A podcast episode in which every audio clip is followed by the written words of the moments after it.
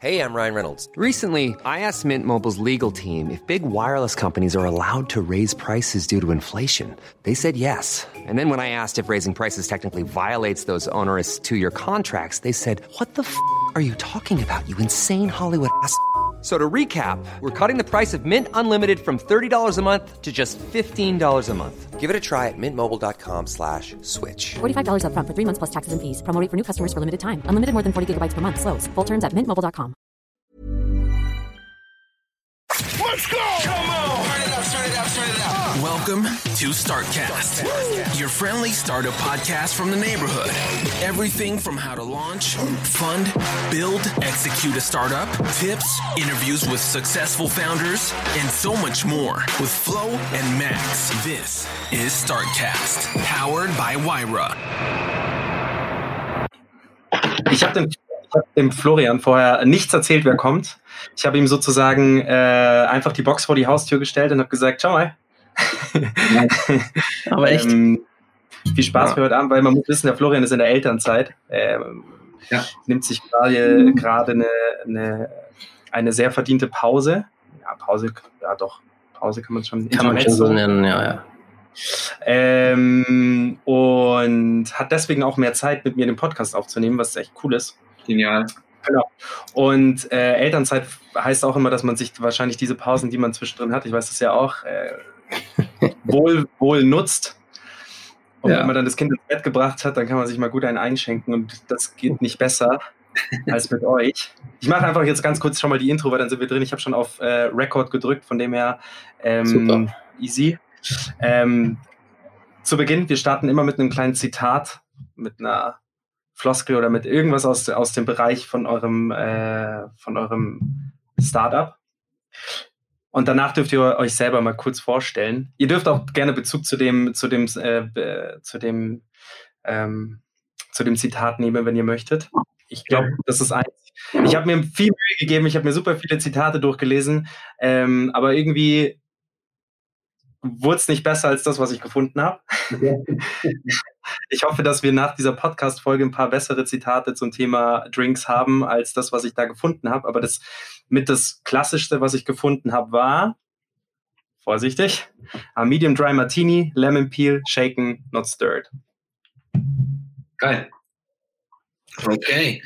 Ja, thematisiert viele, äh, viele Probleme, die wir hatten. Also ich bin Ludwig, neben mir sitzt Christian? Genau, wir kommen aus München, machen Bottled Cocktails. Und ähm, ja, warum dieses Zitat schon einiges mitbringt, was wir an Herausforderungen, würde ich es nennen, nicht Problemen, sondern Herausforderungen äh, bei dem, was wir machen hatten, ist, dass Cocktails immer, immer, immer von jedem anders interpretiert werden, ähm, anders konsumiert werden, anders geliebt werden. Und wir mussten uns immer festlegen auf eine Variante. Wir mussten einen Drink in die Flasche füllen und Martini draufschreiben. Deswegen, ich finde es ein, ein ziemlich gutes Zitat und ähm, ja, beschreibt auch ganz gut, was wir so äh, erlebt haben. Ähm, einerseits während der Entwicklung, während der drei Jahre, aber ähm, auch jetzt dann im Vertrieb auf jeden Fall. Ja, genau. Voll gut. Also ihr habt schon mal kurz angerissen, was ihr macht. Ihr macht Bottled Cocktails. Ähm, ich finde es schön, wie, wie ihr das runterschraubt auf Bottled Cocktails. Ich finde, ihr macht ähm, gut, du hast das Problem schon beschrieben, jeder mag seinen Drink anders. Ähm, ich finde, der Negroni, den ihr in, äh, abgefüllt habt, ist der beste, den ich Geil. bisher je getrunken habe. Ähm, Dankeschön. ich habe schon super, ich habe schon super viele schlechte getrunken und ich habe schon super viele gute getrunken. Und bei euch geht man ja, finde ich, schon mal ganz anders an das Thema ran. Man hat eine gewisse Grundeinstellung zum Thema abgefüllte Pre-Mixed Drinks, ähm, erwartet eher Schlechteres, füllt euers dann ins Glas. Und selbst, ich trinke den jetzt gerade nicht gekühlt. Er schmeckt echt, er schmeckt, er schmeckt unfassbar gut. Ähm, also da schon mal äh, schön, dass ihr schmälert, dass ihr sagt, ihr macht Bottled Cocktails, aber ihr macht äh, sehr, sehr gute Bottled Cocktails. Das darf ich von außen gehend sagen, nicht. Ähm, Danke. genau, also ich, wir sind schon mitten im, im Podcast. Schön, dass ihr da seid. Äh, wir heißen Startcast, heißt sozusagen der Startup Podcast, deswegen Startcast. ähm, genau. Und meine erste Frage schon mal an euch wäre: Wie viele Leute seid ihr aktuell? Wir sind Unternehmen? zwei tatsächlich. Also Ludwig und ich sind die Founding MDs quasi. Also wir sind die Gründer und auch die Geschäftsführer von, äh, Mhm. wir haben unsere GmbH C&L, Christian und Ludwig, Mixology GmbH genannt. Ähnlich Ähm, gut wie Starcast. Mit Genau. genau. Sehr einfallsreich. Ähnlich kreativ. Genau, genau, nennen wir es so. Ähm, ja, tatsächlich, wir zwei äh, es sind äh, noch keine anderen Investoren äh, mit drinnen. Also wir haben es echt von, von null auf ähm, gestartet, aufgebaut zusammen.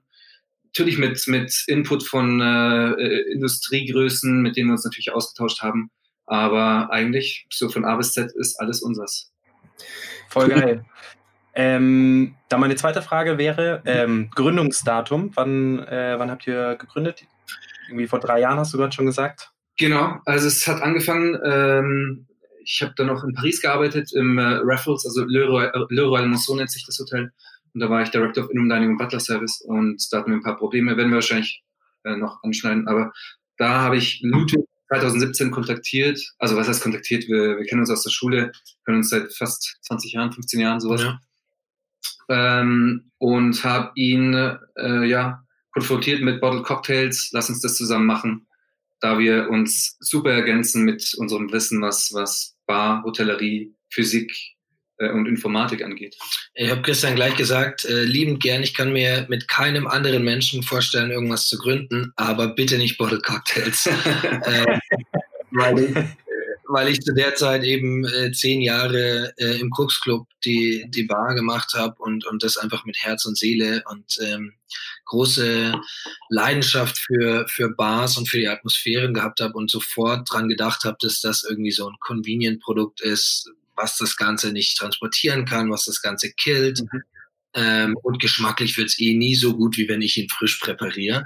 Das sind natürlich so die, ähm, ja, die Vorbehalte, die man hat.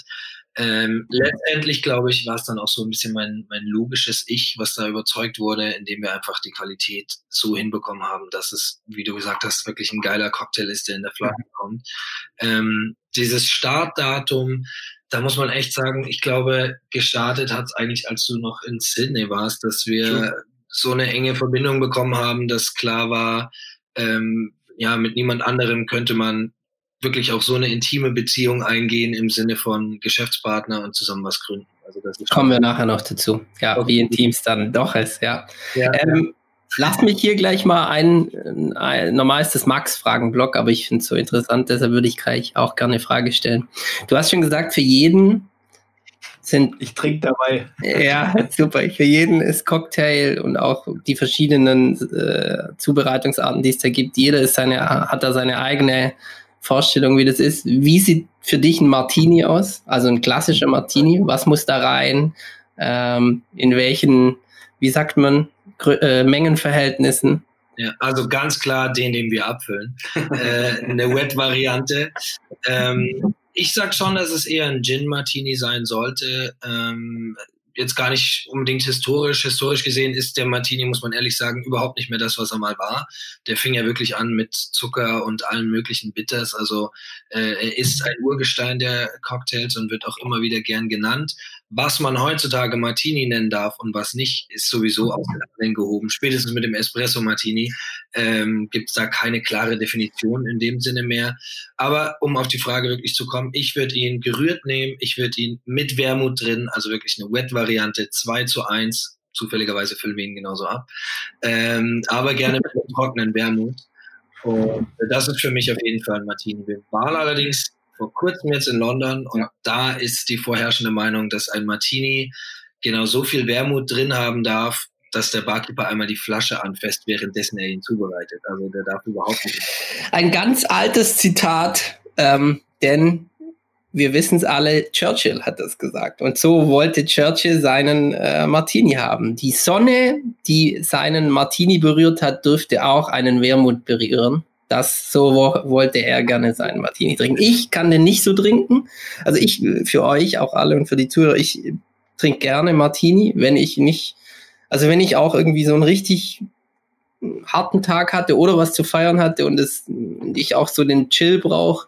Ich finde, Martini ist gibt nichts, was dem meiner Meinung nach nichts, was annähernd so gut tut. Ähm, und ich mag ihn auch gerne mit wenig Wermut, aber es muss Wermut drin sein. Ja. Magst du eher Wodka oder Gin Martini? Gin, Gin, Gin, absolut, absolut. Also auch hier für mich, ähm, ich weiß, ich bin wahrscheinlich nicht so der Profi wie ihr, aber ähm, da, also da würde ich fast schon sagen, ähm, wenn, wenn Martini, da muss Gin drin sein. Aber ich weiß es nicht, erzählt ihr es mir. Also für mich ist es nur ein Martini, wenn Gin drin ist. Da wären wir wieder beim Anfangszitat äh, und auch bei Ludwigs Statement. Stimmt. Jeder hat einen äh, anderen Geschmack. Ähm, wie Ludwig gerade schon angesprochen hat, in London, äh, die, die mögen es eher trocken. Auch viele haben dann gesagt, nee, äh, sie identifizieren ihre Marke eher mit einem Wodka Martini, also ganze Marken tatsächlich. Äh, und Jim Martini kommt dann nicht nennen. Äh, Homehouse war es, oder? Und Lydia Forte. Und Lydia Forte, genau, von der Rocket Forte Protection. Ja, also ich muss ehrlich sagen, jetzt trifft mir natürlich ein bisschen ab, aber das ist ja auch immer schön in unserem Podcast, dass es nicht so hart sein muss und Zahlen und so. Ähm, also das ist von mir angelesenes Wissen. Ich bin nicht selber rumgezogen. Ich habe mir mal sagen lassen, dass diese ganze Wodka-Martini-Geschichte wirklich erst mit den ersten James Bond-Filmen aufkam und dass auch die Engländer an sich sich äh, so praktisch, also wenn wir wieder sagen wollen, dass Churchill sich im Grab umdrehen würde, äh, wenn man was mit Wodka als Martini bezeichnen würde und auch dieses, ich weiß nicht, ob ihr es schon mal probiert habt, ich habe mir mal so ein James Bond Martini machen lassen, das schmeckt kreislig, also wirklich, ich fand das un, unter aller Sau und äh, naja, also angelesenes Wissen, ja. Ja, ich glaube auch, äh, ja, ich gebe dir recht. Und vor allem ist es eher so ein äh, Drink, mit dem man dann in, in, Kontakt kam und der dann öfters äh, dann auf, auf, der Leinwand äh, zu sehen war. Ja. Ähm, den man dann wirklich selbstbewusst bestellen konnte äh, und sagen konnte, ich hätte ihn genau so und so und so, weil einfach, äh, ja, James Bond himself äh, den Cocktail so bestellt hat. Ja. Daniel Drake hat es ja dann jetzt, ich glaube, richtig präzisiert, also präzisiert in seinem Film, wie viele Teile er von welchem Gin, von welchem Wodka und so weiter haben möchte ähm, ja, macht eigentlich für den, für den äh, Gast zu bestellen, denke ich. Ja, cool. Entschuldigung, Max. Du, du. ähm, vor allem, der, der Witz war ja im ersten James Bond, äh, jetzt mit Daniel Craig, da muss ich auch, weil Casino Real ist noch immer meiner, einer meiner liebsten James Bond, muss ja. ich sagen. Da wird ihm auch die Frage gestellt, ob er geschüttelt oder gerührt haben will, da sagt er, ist ihm auch scheißegal. Und das finde ich schon eine sehr lustige Line. Ja. Ähm, Genau. Er sagt, äh, ich, wörtlich, do I look like a man who cares? Äh, ja, genau. Ja. Aber die, aber die Stelle, die fand ich, die finde ich schon gut. Aber ich glaube, äh, Christian ist genauso wie du sagst, in irgendeinem späteren Teil, ich glaube sogar im letzten Teil thematisiert das ganz genau, wo sie da im Zug sitzen. Ja. Ähm, da thematisiert das ganz genau, wie er ihn haben will. Mhm. Aber Flo, ich bin schon mit meinem Fragenblock eigentlich durch. Also Gründerzahl haben wir ja auch schon gehört, jetzt seid ihr zwei und ähm, das ist sozusagen auch die Mitarbeiterzahl. Ja. Genau. Ähm, ihr seid auch, was das angeht, sehr am Boden geblieben. Es gibt viele Unternehmen, die würden ihre Putzfrau äh, und alle ihre freien Mitarbeiter mit reinzählen. Ihr seid da, was das angeht, auch sehr, sehr grounded und sagt, es sind nur wir zwei. Aber das finde ich halt auch wieder so cool. Ihr seid sowohl die Gehirne dahinter, also die Gehirne, die sagen, hey, wir hätten es gerne so und so abgefüllt. Da bitte ich euch auch gleich noch die Geschichte zu erzählen zum Perfect Margarita. Gerne. Weil die fand ich super spannend. Ähm, genau, einmal die Gehirne, die halt wirklich die, die Cocktails abfüllen, aber dann sich auch in Anführungsstrichen nicht so schade sind, die Päckchen zu packen und zu sagen, hey, hier, das sind unsere 500 Bestellungen, keine Ahnung, und die verschicken wir selber. Oder wir fahren, das darf man sich auf der anderen Seite dann auch wieder nicht nehmen lassen. Wir fahren nach London, wir checken aus, was es so auf der Welt gibt, um auch wirklich einen gewissen A-Standard sich selbst, also ihr reflektiert sehr viel, das muss man, glaube ich, in jedem Startup machen und das sagt, das predigt der Flo auch immer. Ähm, wenn er über sein eigenes Team spricht, Reflexion über das, was man macht, ist äh, extrem wichtig und das macht ihr ja quasi auch, indem ihr das ja auf eine sehr charmante Art und Weise andere Drinks probiert und dann immer sagt, okay, ist unser, ist unser Negroni genauso gut wie der, den wir abfüllen. Und ich glaube, sonst würdet ihr es nicht machen. Bei Ludwig, wie du schon gesagt hast, sonst wird es wahrscheinlich, sonst geht es zu sehr in, eine, in die Sparte, die die Gastronomie in irgendeiner, in irgendeiner Form aussterben lassen würde. Aber macht ihr nicht. A, weil es nicht so viele Bottled Cocktails auf dieser Welt gibt, die so gut sind wie eure. Und B, weil es halt doch noch Liebhaber gibt, die, also ihr setzt ja nicht die Bar per se. Genau. Das ist ja auch, das ist ja auch immer die, ähm, der Ansatz eigentlich, den, den Christian auch erzählt hat oder wie er mich bekommen hat, ist, ähm, ich habe gesagt, man braucht keine Bottle Cocktails. Man muss ja sagen, es war ja äh, lange vor Corona, lange davor, dass man äh, sagen muss, man kann nicht mehr in eine Bar gehen. Es mhm. war ja alles da und äh, ich habe den Need einfach nicht gesehen, bis er mir mhm. die Geschichte eben von äh, In-Room-Dining-Bestellungen oder äh, Minibar-Service eben erzählt hat. Und ähm, da habe ich es dann schon auch eher gesehen, auch das Outlet Minibar generell äh, fand ich super spannend, weil es irgendwie so ein bisschen tot ist, aber es, man braucht es für fünf Sterne. Keiner kriegt hin, es wirklich super lukrativ zu machen oder so, dass es sich auch wirklich finanziell überhaupt lohnt. Ähm, und da fand ich es natürlich total geil, in so einen verstaubten, eigentlich super geilen Point of Sale sowas reinzubringen, wo man sagt, hey, das, das, da mache ich die Tür auf und bin voll aus den Socken so ungefähr, dass es das sowas gibt. Und das äh, genau diesen Moment haben wir ähm, lustigerweise in Berlin im Hotel Palace kreieren können. Genau das hat uns äh, haben uns dort die Angestellten erzählt, dass das eben die Reaktion der Leute ist, dass sie das aufmachen, sich anschauen und sich sagen, was ist mit euch los? Wieso steht hier ein Negroni in der Minibar und der schmeckt auch noch gut? Mhm. Und was ja natürlich bei uns, wie du schon gesagt hast, wir verkaufen ja nicht nur Bottled Cocktails in dem Sinne, sondern es ging ja auch ein bisschen weiter. Es ging um diesen ganzen Moment, um dieses wirkliche Genießen, um dieses, ja, diesen Moment kreieren. Und deswegen haben unsere Flaschen ja auch ein bisschen mehr als nur die Flüssigkeit zu bieten. Ähm, mhm. Weiß nicht, ob ich da jetzt eine Frage vorweggreife. Ich will nicht, äh, nicht den Fahrplan zerstören. Alles gut. Ich wollte gerade sagen, erinnere uns oder erinnere mich nachher, wenn es ums Marketing geht, nochmal. Weil ich wollte ganz am Anfang schon sagen, ihr solltet nicht Bottled Cocktails vermarkten. Ne? Diese, diese ganz große Marketing-Weisheit ist einfach wahr. Man muss so äh, Momente, Gefühle vom, vermarkten. Ja. Und ihr seid mehr als Flüssigkeit in der Flasche. Also zum Beispiel, ich habe mich jetzt den ganzen Tag darauf gefreut. ähm, und ich habe meinen Acai Martini auch jetzt einfach weggestellt, im Sinne von kurz mir gegönnt, in ziemlich kurzer Zeit, weil ich, weil ich ihn einfach jetzt, ja, weil ich jetzt Lust hatte, ähm, so diesen ganz leichten Alkoholkick zu spüren und ähm, einfach den Geschmack dauerhaft im Mund zu haben und deshalb und nicht lange daran rumzutrinken. Ähm, das ist mehr als die Flüssigkeit, ne? Das ist gerade das. Deshalb lass uns da später beim Marketing, wo wir immer drüber sprechen, nochmal sprechen. Cool. Insgesamt, insgesamt euer Startup einfach, finde ich, Max, und auch vielen Dank, dass du das organisiert hast, weil es war eine Überraschung, super interessant, ganz weit weg von dem, was ich täglich tue. Deshalb so schön. Ne? Zu uns kommen Startups in, in dem Podcast oder auch bei der Vira, die sind interessant für Telco. Mhm. Ja? Das ist in 90 Prozent der Fällen Software. Äh, fair, ist so. Ähm, und deshalb auch, ich habe ganz viele Fragen, wo ich einfach auch ganz ehrlich bin, keine Ahnung habe. Also da geht es schon los mit, wie füllt man sowas ab? Ist es auch so, man muss in China irgendwie aufschlagen und ähm, ganz lange Gespräche über 10.000 Liter Abfüllungen führen und der sagt, die kleinste Menge, die ich mache, sind eben 10.000 Liter, weiß nicht, was in so eine Flasche geht, 200.000 Einheiten oder ist es in Deutschland gemacht und, und wie kriegt man dann die Qualität gesichert? Wollt ihr da mal ganz kurz drüber sprechen?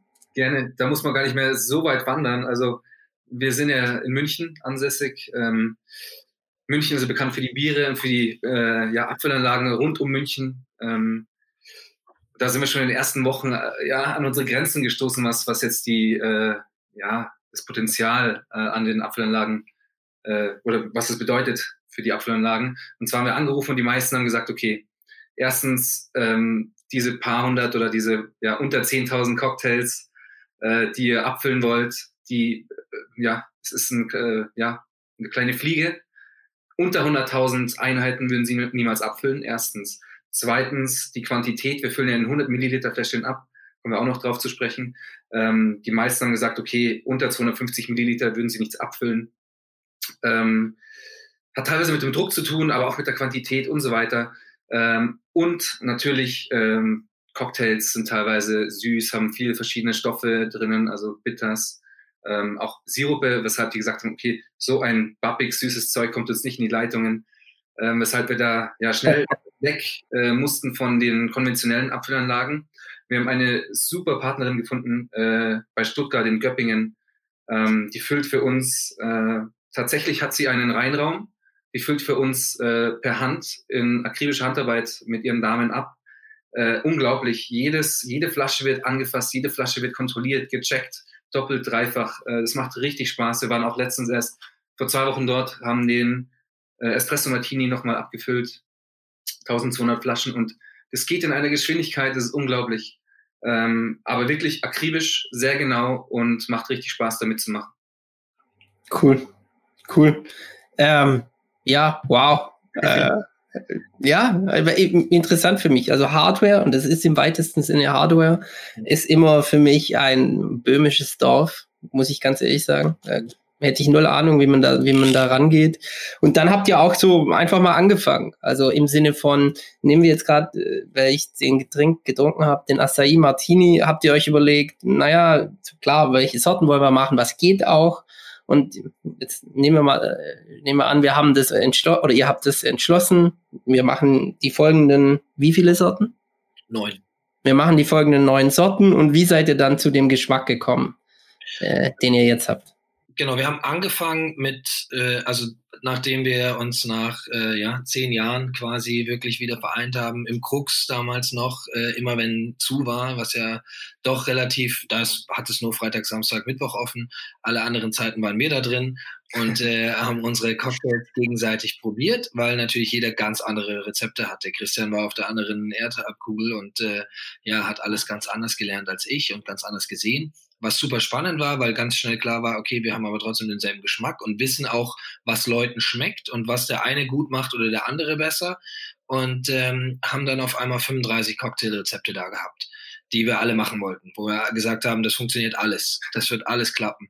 Haben das auch alles abgefüllt und einfach äh, im Krux in der Kühlung stehen gelassen. Da muss ich auch nochmal ganz großes Dankeschön sagen, dass wir da äh, auch einfach so belagern durften.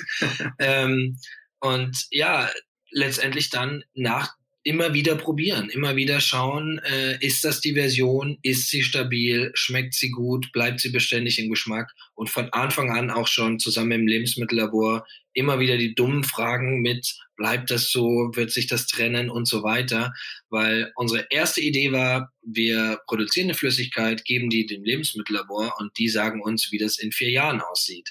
Ähm, das geht leider nicht. Es geht nur im Langzeittest. Man muss es oh, okay lassen. Ja. Ähm, die analysieren natürlich die Flüssigkeit und können einem sofort sagen, es ist haltbar, ähm, da wird niemals irgendwas entstehen, was jetzt schädlich sein könnte und so weiter.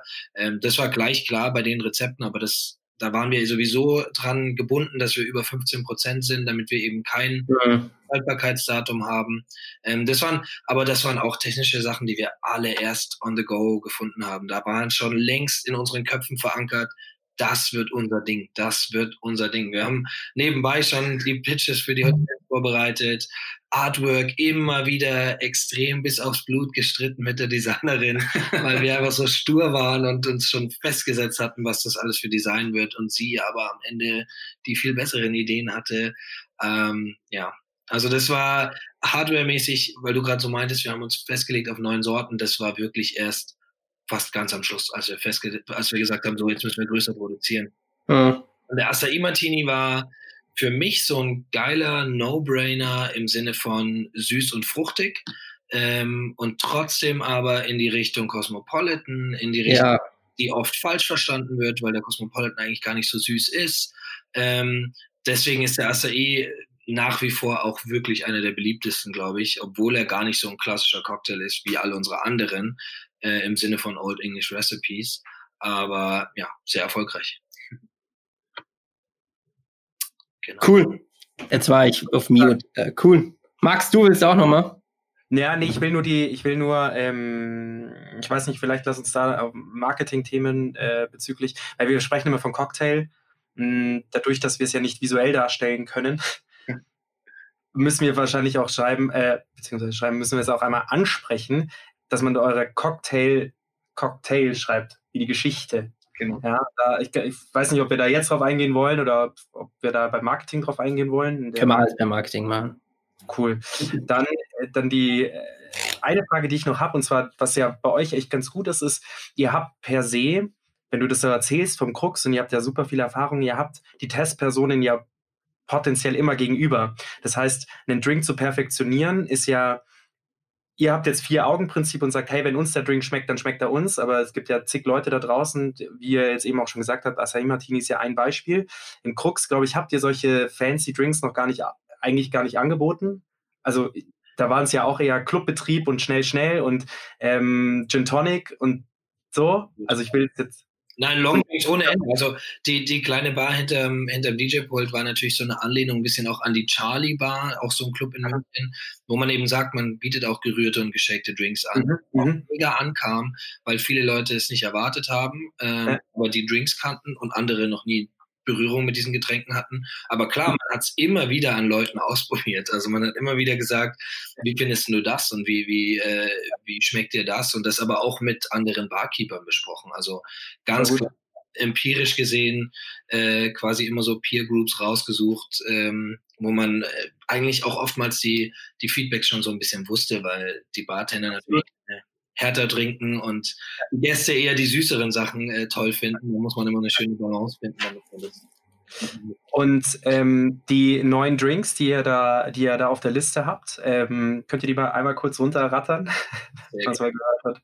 Ja, also der angesprochene Martini, eben die wette Variante, dann ein Perfect Manhattan. Perfect heißt es nicht, äh, klar ist er natürlich perfekt im Geschmack, aber perfect äh, bedeutet die äh, Balance oder die, das Mischverhältnis zwischen den zwei ähm, Wermuten, einmal den äh, trockenen Wermut, den weißen äh, Noliprat und dem äh, ja, süßlichen äh, roten Wermut, ähm, Antica Formula.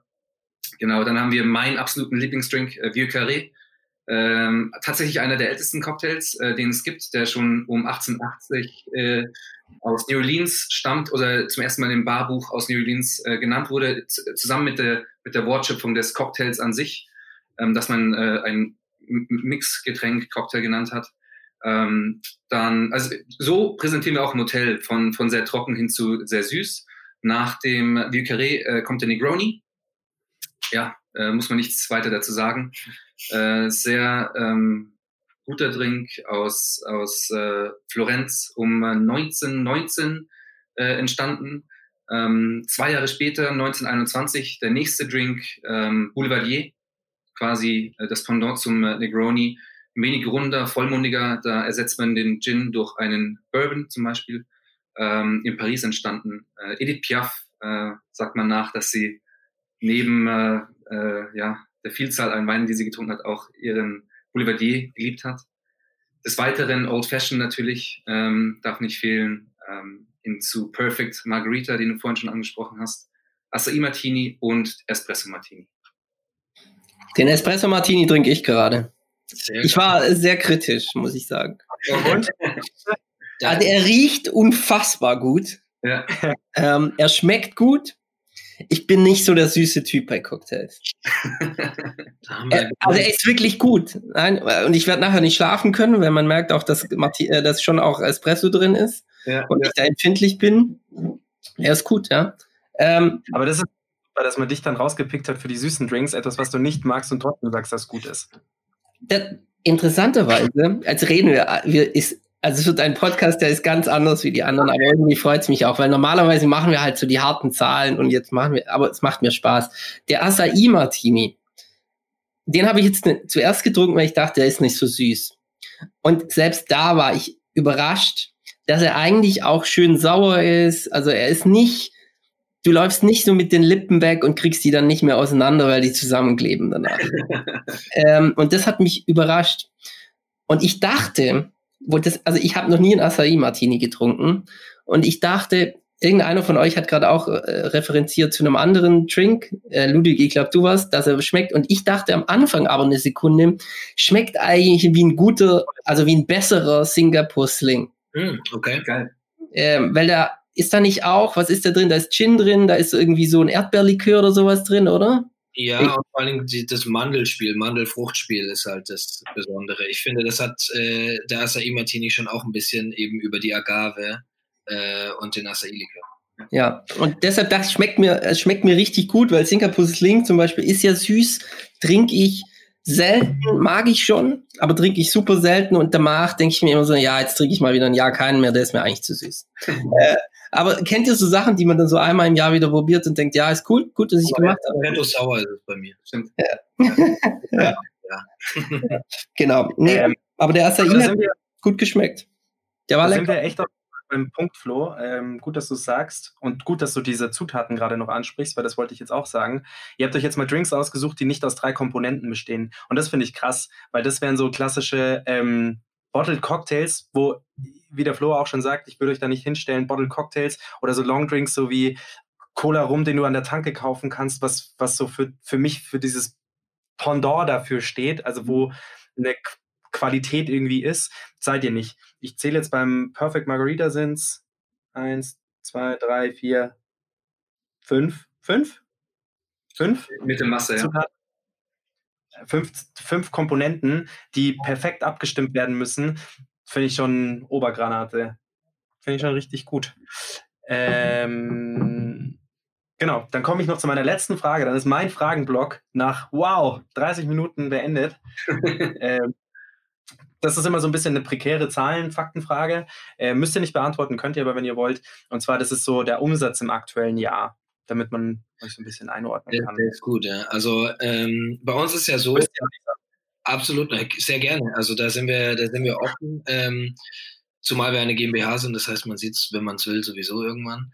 Ähm, es ist so, dass wir Anfang des Jahres ja ähm, ja, ich hatte so eine kleine Schockstarre, als Corona losging, aber dann haben wir uns schnell da wieder rausgezogen und haben Einzelhandel gestartet. Da hatten wir im Online-Shop einfach mal direkt so 3000 Euro Umsatz ähm, in einem Monat und waren eigentlich krass überrascht, weil für mich klar war, Cocktail ist nicht das Einzelhandelsprodukt, das ist nur für den Luxushotelmarkt. Und äh, Einzelhandel haben wir ja auch noch ähm, in der Tasche, das kommt ja noch. Wir haben ja noch eine zweite Marke, die wir auf den Markt bringen und die dann wirklich darauf abzielt, ähm, dass man es eben im Rewe kaufen kann letztendlich. Aber wir haben, äh, wie gesagt, diese äh, 3.500 Euro äh, da im Monat gehabt, äh, das im zweiten Monat dann aber nicht mehr durchziehen können, weil wir einfach nicht das Budget für Marketing hatten, ähm, um genug Ads zu schalten auf Instagram oder ähnlichem. Haben uns da auch nur mit Influencern so ein bisschen hingehangelt. Und dann kamen aber doch schnell wieder größere Aufträge, größere Hotels, ähm, weshalb wir wenn man genau ist, war das erste Jahr ja sogar 2019. Da hatten wir einen Umsatz, glaube ich, von 15.000 sowas. Hm. Und jetzt bisher in 2020, abweichend vom Businessplan, äh, hätte ich jetzt mal grob geschätzt, vielleicht 19, fast 20, sowas. 20.000 Euro rund waren jetzt äh, Umsatz in diesem Jahr. Genau. Ich muss auch dazu sagen, dass wir einen Kredit äh, aufgenommen haben, um eben unser Unternehmen zu starten. Ähm, unser Kernmarkt, wie Ludwig gerade schon gesagt hat, äh, hat ist, der, ist der Luxus-Hotellerie-Sektor, ähm, der sehr umkämpft ist und dort äh, funktioniert alles sehr langsam. Also man muss noch dazu sagen, wir haben ja nicht 2017 äh, gegründet und sofort verkauft, sondern es waren zweieinhalb Jahre, fast drei Jahre, ähm, ja, die wir gebraucht haben, um die Rezepte, äh, die Designs, CI, ähm, ja, auch die Finanzierung ähm, auf die Beine zu kriegen. Und haben tatsächlich erst im letzten Jahr genau vor einem Jahr, November 2019, ja. angefangen, die Hotels anzusprechen, anzuschreiben, zu besuchen. Ähm, genau, hatten also fünf Monate vor Corona. In den äh, Monaten haben wir neun Hotels akquirieren können. Äh, während Corona eben, wie Ludwig gerade gesagt hat, die zweite Linie versucht auf die Beine zu stellen. Da suchen wir gerade einen äh, Investor. Und äh, jetzt nach äh, Corona, beziehungsweise in, in diesem Intervall zwischen der ersten und der zweiten, der zweiten Welle waren wir in London und dort gibt es unglaublich viele Interessenten. Also Barcelona waren wir auch vor dem äh, ersten Lockdown und cool. die Resonanz war brutal. Super cool. Sauber. Schön. Gut, passt perfekt. Die Anschlussfrage praktisch.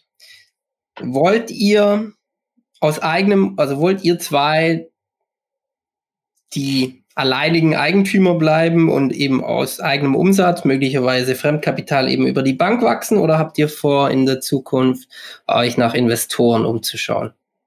Das war eine ganz schwierige Philosophiefrage schon von Anfang an, weil wir von Anfang an, als wir mit der Idee so ein bisschen um uns geworfen haben und Freunden und Bekannten erzählt haben, schon die ersten Anfragen hatten von Leuten, die das so spannend fanden, ähm, dass sie gesagt haben, sie könnten sich vorstellen, das äh, zu unterstützen, aber natürlich gegen Anteile.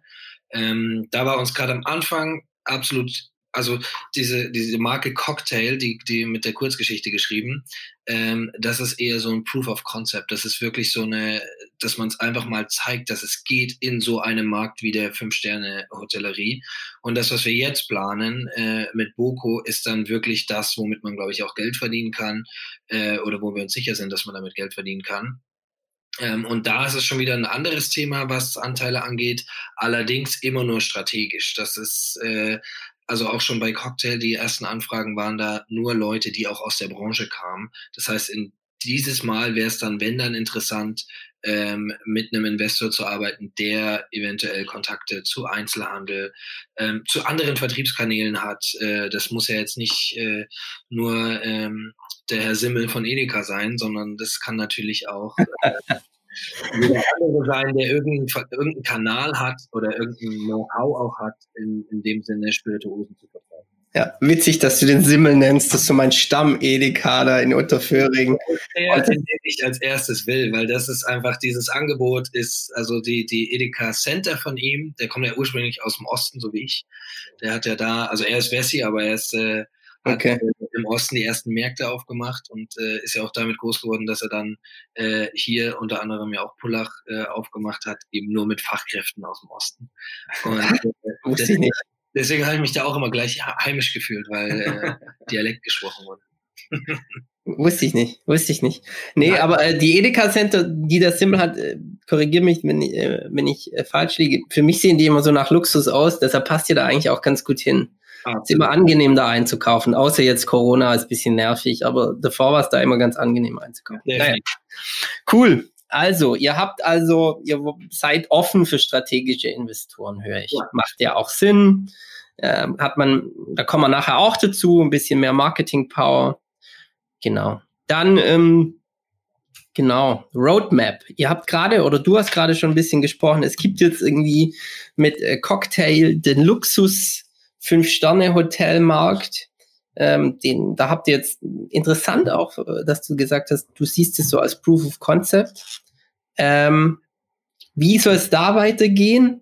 Proof of Concepts werden ja auch gerne mal eingestellt, wenn dann der das Commercial oder das kommerziell erfolgreichere Projekt startet. Soll es weitergehen oder nicht? Und was steht noch auf der Roadmap? Wie soll sich das Produkt weiterentwickeln? Was für Märkte? Du hast ja eher gesagt, ihr wollt auch noch in den Einzelhandel. Genau, erzählt mal da gerne noch ein bisschen was.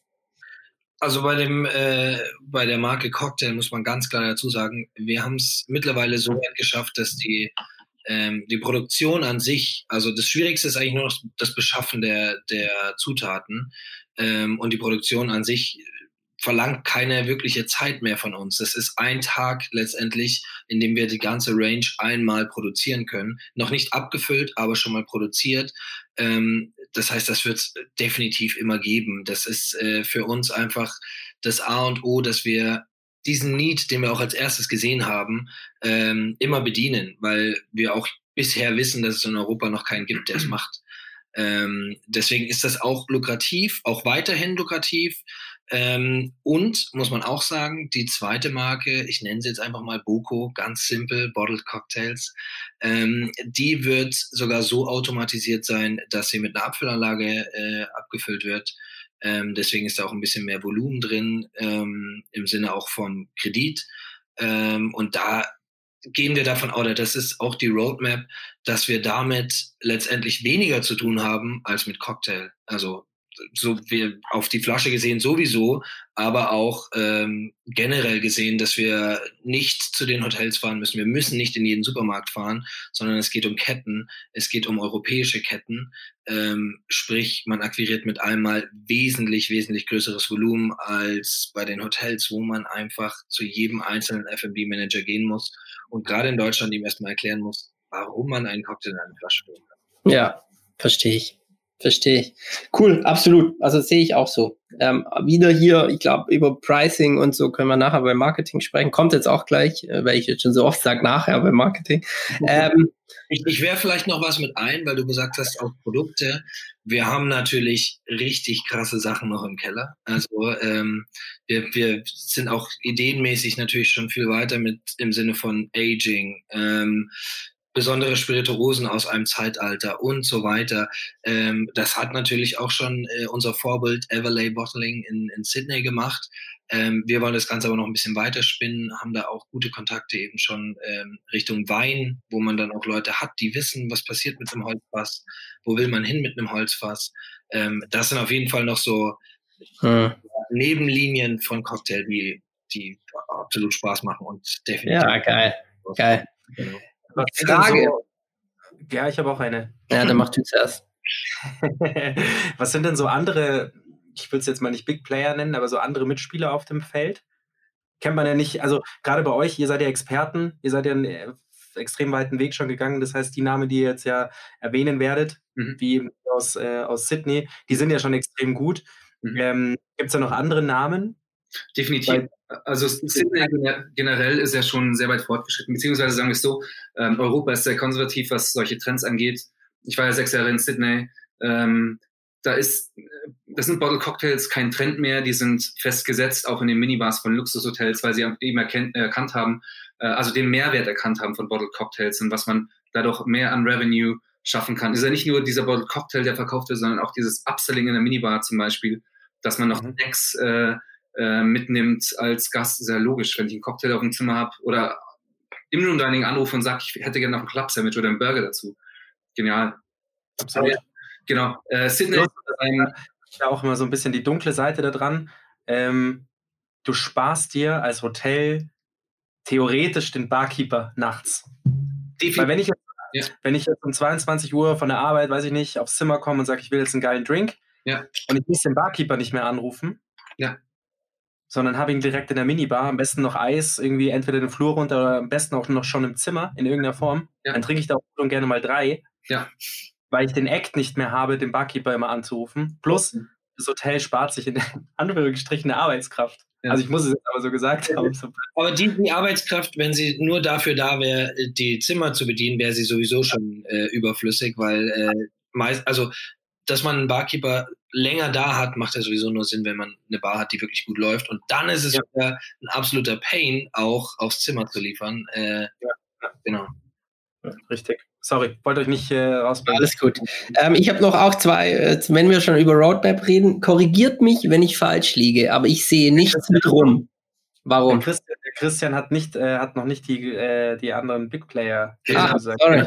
Also erstens mal Evelyn Bottling, ganz klar aus Sydney. Ähm, unser, ja, was heißt Vorbild, ist einfach die Marke, die wir angesehen haben und gesagt haben, okay, die, die macht es sehr gut. Wie können wir das weiter verfeinern? Ähm, jetzt äh, ganz speziell auf Europa gesehen, in Deutschland gibt es zum Beispiel eine Marke, Avantgarde Spirits nennen sich die, aus Köln. Ähm, Köln ja. Genau, schon ein bisschen länger. Die haben einen äh, anderen Ansatz. Und zwar aber auch ganz coole, ganz coole Flakons, also ganz coole ja. Flaschen. Ja, ne? ja. Nagellack. Äh, wesentlich mehr.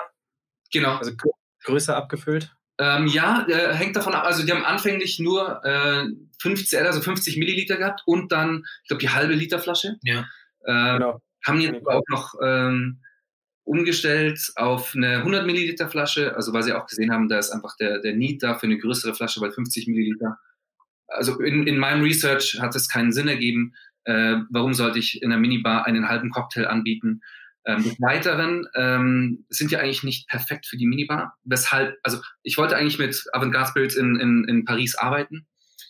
Aber der Grund, warum ich es nicht gemacht habe, war einfach die, äh, das Produkt an sich. Und zwar erstens werden keine, äh, keine äh, Markennamen, keine Spirituosen genannt, was sehr wichtig ist in der Hotellerie. Zweitens, äh, dass der Gast noch selbst rühren und shaken muss. Ähm, für mich war wichtig, dass der Gast ein Produkt bekommt, mit dem er nicht mehr viel zu tun hat. Es gibt ja auch diese klassische, klassische, klassischen äh, Gin und Tonic Setups, wenn du ins Zimmer kommst. Ähm, selbst da wurde nichts angerührt von irgendwie irgendwelchen Zutaten, die man schön vorbereitet hat, sondern einfach nur klassisches Eis ins, ins Glas, äh, Gin rein und Tonic und das war's. Äh, maximal vielleicht noch ein Lime Wedge oder so. Ähm, aber so von dem ganzen Drumherum wurde nichts angefasst, was einfach zu viel Arbeit bedeutet hat. Ja, genau. aber, aber da muss ich auch die Leute und mich schützen. Ich habe hab das auch immer mal wieder gemacht, ja, ja. weil ich ja auch nicht das kann. Also um auch ganz ehrlich zu sein, ich bin ich bin Konsument, ne? Ich höre ja. gerne gute Musik, also ich höre gerne mal irgendwie mir abends Style Straits an, aber ich kann halt einfach nicht Gitarre spielen wie Mark Knopfler. Genau. Das ist halt so. Geiler Vergleich, ja. ja. Und das war auch genau der Hintergrund, warum wir gesagt haben, okay, ähm, äh, Avantgarde Spirits ist nicht das äh, Nonplusultra für Luxushotellerie, da muss was Besseres her, was es aber nicht gibt. Es gibt noch andere Marken wie Eli zum Beispiel äh, in Paris, Frankreich generell, die, die sind super erfolgreich, aber die haben eher so Twists, ähm, keine bekannten Cocktails, die man, äh, oder hauptsächlich keine bekannten Cocktails, die man jetzt äh, kennen würde aus Cocktailbars. Wir sind da wirklich sehr klassisch geblieben, weil natürlich auch die, die Luxusgäste von überall herkommen und man in diesen äh, Luxushotelbars wirklich Klassiker wie, wie einen Manhattan, Martini, Negroni, Old Fashioned trinkt. Ähm, und da kennt man die Namen. Und, und zwar um das noch anzusprechen, und zwar wichtig, dass wir auch die Marken draufschreiben, welche Marken wir verwenden, damit auch der Gast sich damit identifizieren kann. Das Hotel weiß, ah, okay, es ist nicht diese Pouring-Spirituose, also sprich, äh, wenn ich eine Grony bestelle, ohne irgendeine Ansage, ich hätte gerne das und das drin, dann wird eine Pouring-Spirituose verwendet, die man im, im Speed-Rack hat, die man sofort verwendet für alles. Ähm, hat man auch meistens einen Rückvergütungsvertrag mit den Marken. Ähm, wir haben tatsächlich die Upselling, Upselling äh, drin, die man erst mit vier oder fünf Euro pro äh, Zutat nochmal mehr zahlen müsste, um an diesen Cocktail zu kommen in der Bar. Plus es ist ja auch eine Wertschätzung dem, der, der Spirituose gegenüber. Also nicht nur, dass man dem, dem Endverbraucher ja. ähm, quasi erklärt, hey, schaut mal, das und das ist drin. Ja. Also dass es ja wirklich nur High-End-Produkte sind, sondern auch der Marke, ja. die, weiß ich nicht, Duke Gin habt ihr verwendet, mhm. oder? Duke Gin? Duke Dass man denen auch einfach sagt, hey, denen auch irgendwie so eine gewisse Fläche bietet und sagt, ja. ähm, schaut mal, vielleicht auch, keine Ahnung, ja, vielleicht ist es förderlich auch für die Zusammenarbeit, dass man sagt, schaut mal, wir haben hängt von eurer Größe natürlich auch immer ab, aber mhm. da lassen sich bestimmt auch ähm, bestimmte Margen errechnen, wenn man dann halt sagt, schaut mal, wir bieten euch das Marketing auf unseren Flaschen, mhm. wir machen wieder Werbung für euch. Ja. Ähm, vielleicht geht auch hinten raus was, keine Ahnung. Ja. ja, da mussten wir, da mussten wir höllisch aufpassen, weil ähm, ich kannte natürlich aus dem Krux ziemlich viele Vertriebler davon oder von ja, Marken. Und der Vertriebler sagt immer, äh, ja, draufschreiben. Ja. Ist, ist, wie eine, ist wie eine Getränkekarte. Draufschreiben. Super geil, hier geiler Preis, auf geht's. Mhm. Ähm, dann haben wir ein bisschen mit einem Anwalt gesprochen und ganz schnell gemerkt, na ja, wenn wir das da draufschreiben, äh, müssen wir schon aufpassen, dass äh, nicht in zwei, drei Jahren, wenn da Volumen drauf ist, äh, die Marke mhm. und sagt, da steht unsere Marke drauf. Äh, ja. Auch nicht in der CI. Das heißt, unsere Partnerschaft war natürlich, oder die Auswahl der Zutaten war erster Linie immer Geschmack. Und dann aber auch die Partnerschaft in dem Sinne von, wir wollen keine Freiware, wir wollen nicht den ultimativen Preis, sondern was wir vor allen Dingen wollen, ist ein Lizenzvertrag, dass wir draufschreiben dürfen, dass diese Marke drin ist. Ähm, und dann natürlich auch, was wir auch wirklich mit fast allen gemacht haben, dahinter schauen. Also ist das eine großindustrielle Anlage wie Bacardi oder Havanna oder ist das wirklich noch Buffalo Trace, bestes Beispiel, äh, angeblich die längste durchgehend destillierende ähm, Bourbon äh, Distillery Amerikas, die streiten sich immer mit Makers Mark.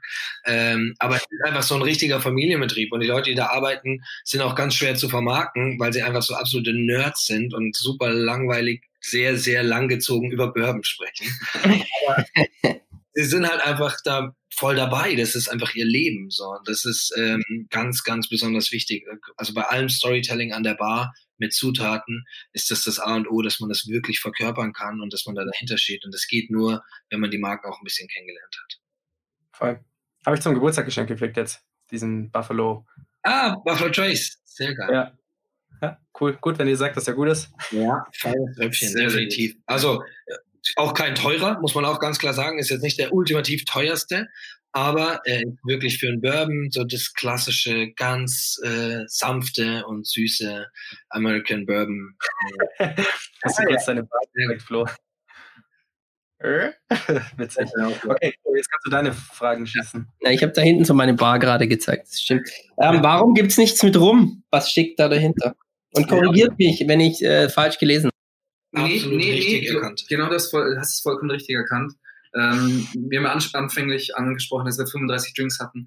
Wir haben gemerkt, dass äh, das Aroma im Rum sehr flüchtig ist, wenn man es abfüllt und eine Weile stehen lässt. Und äh, da wollten wir keine Fehler machen, äh, indem wir einfach was abfüllen, verkaufen und dann nach zwei Jahren schmeckt es einfach nicht mehr so, wie es, wirklich, wie die Intention ist des Geschmacks.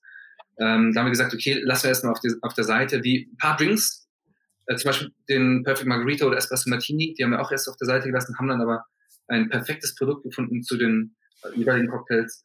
Und ähm, dann haben wir gesagt, okay, machen wir doch. Beim Rum sind wir jetzt zum Beispiel mit Boko einen Schritt weiter. Wir äh, konnten die Zeit auch nutzen, die letzten äh, eineinhalb, zwei Jahre, indem wir gesagt haben, äh, lassen wir auf der Seite, dass wir auch einen Rum, äh, Rumdrink äh, dann rausbringen oder weiterentwickeln.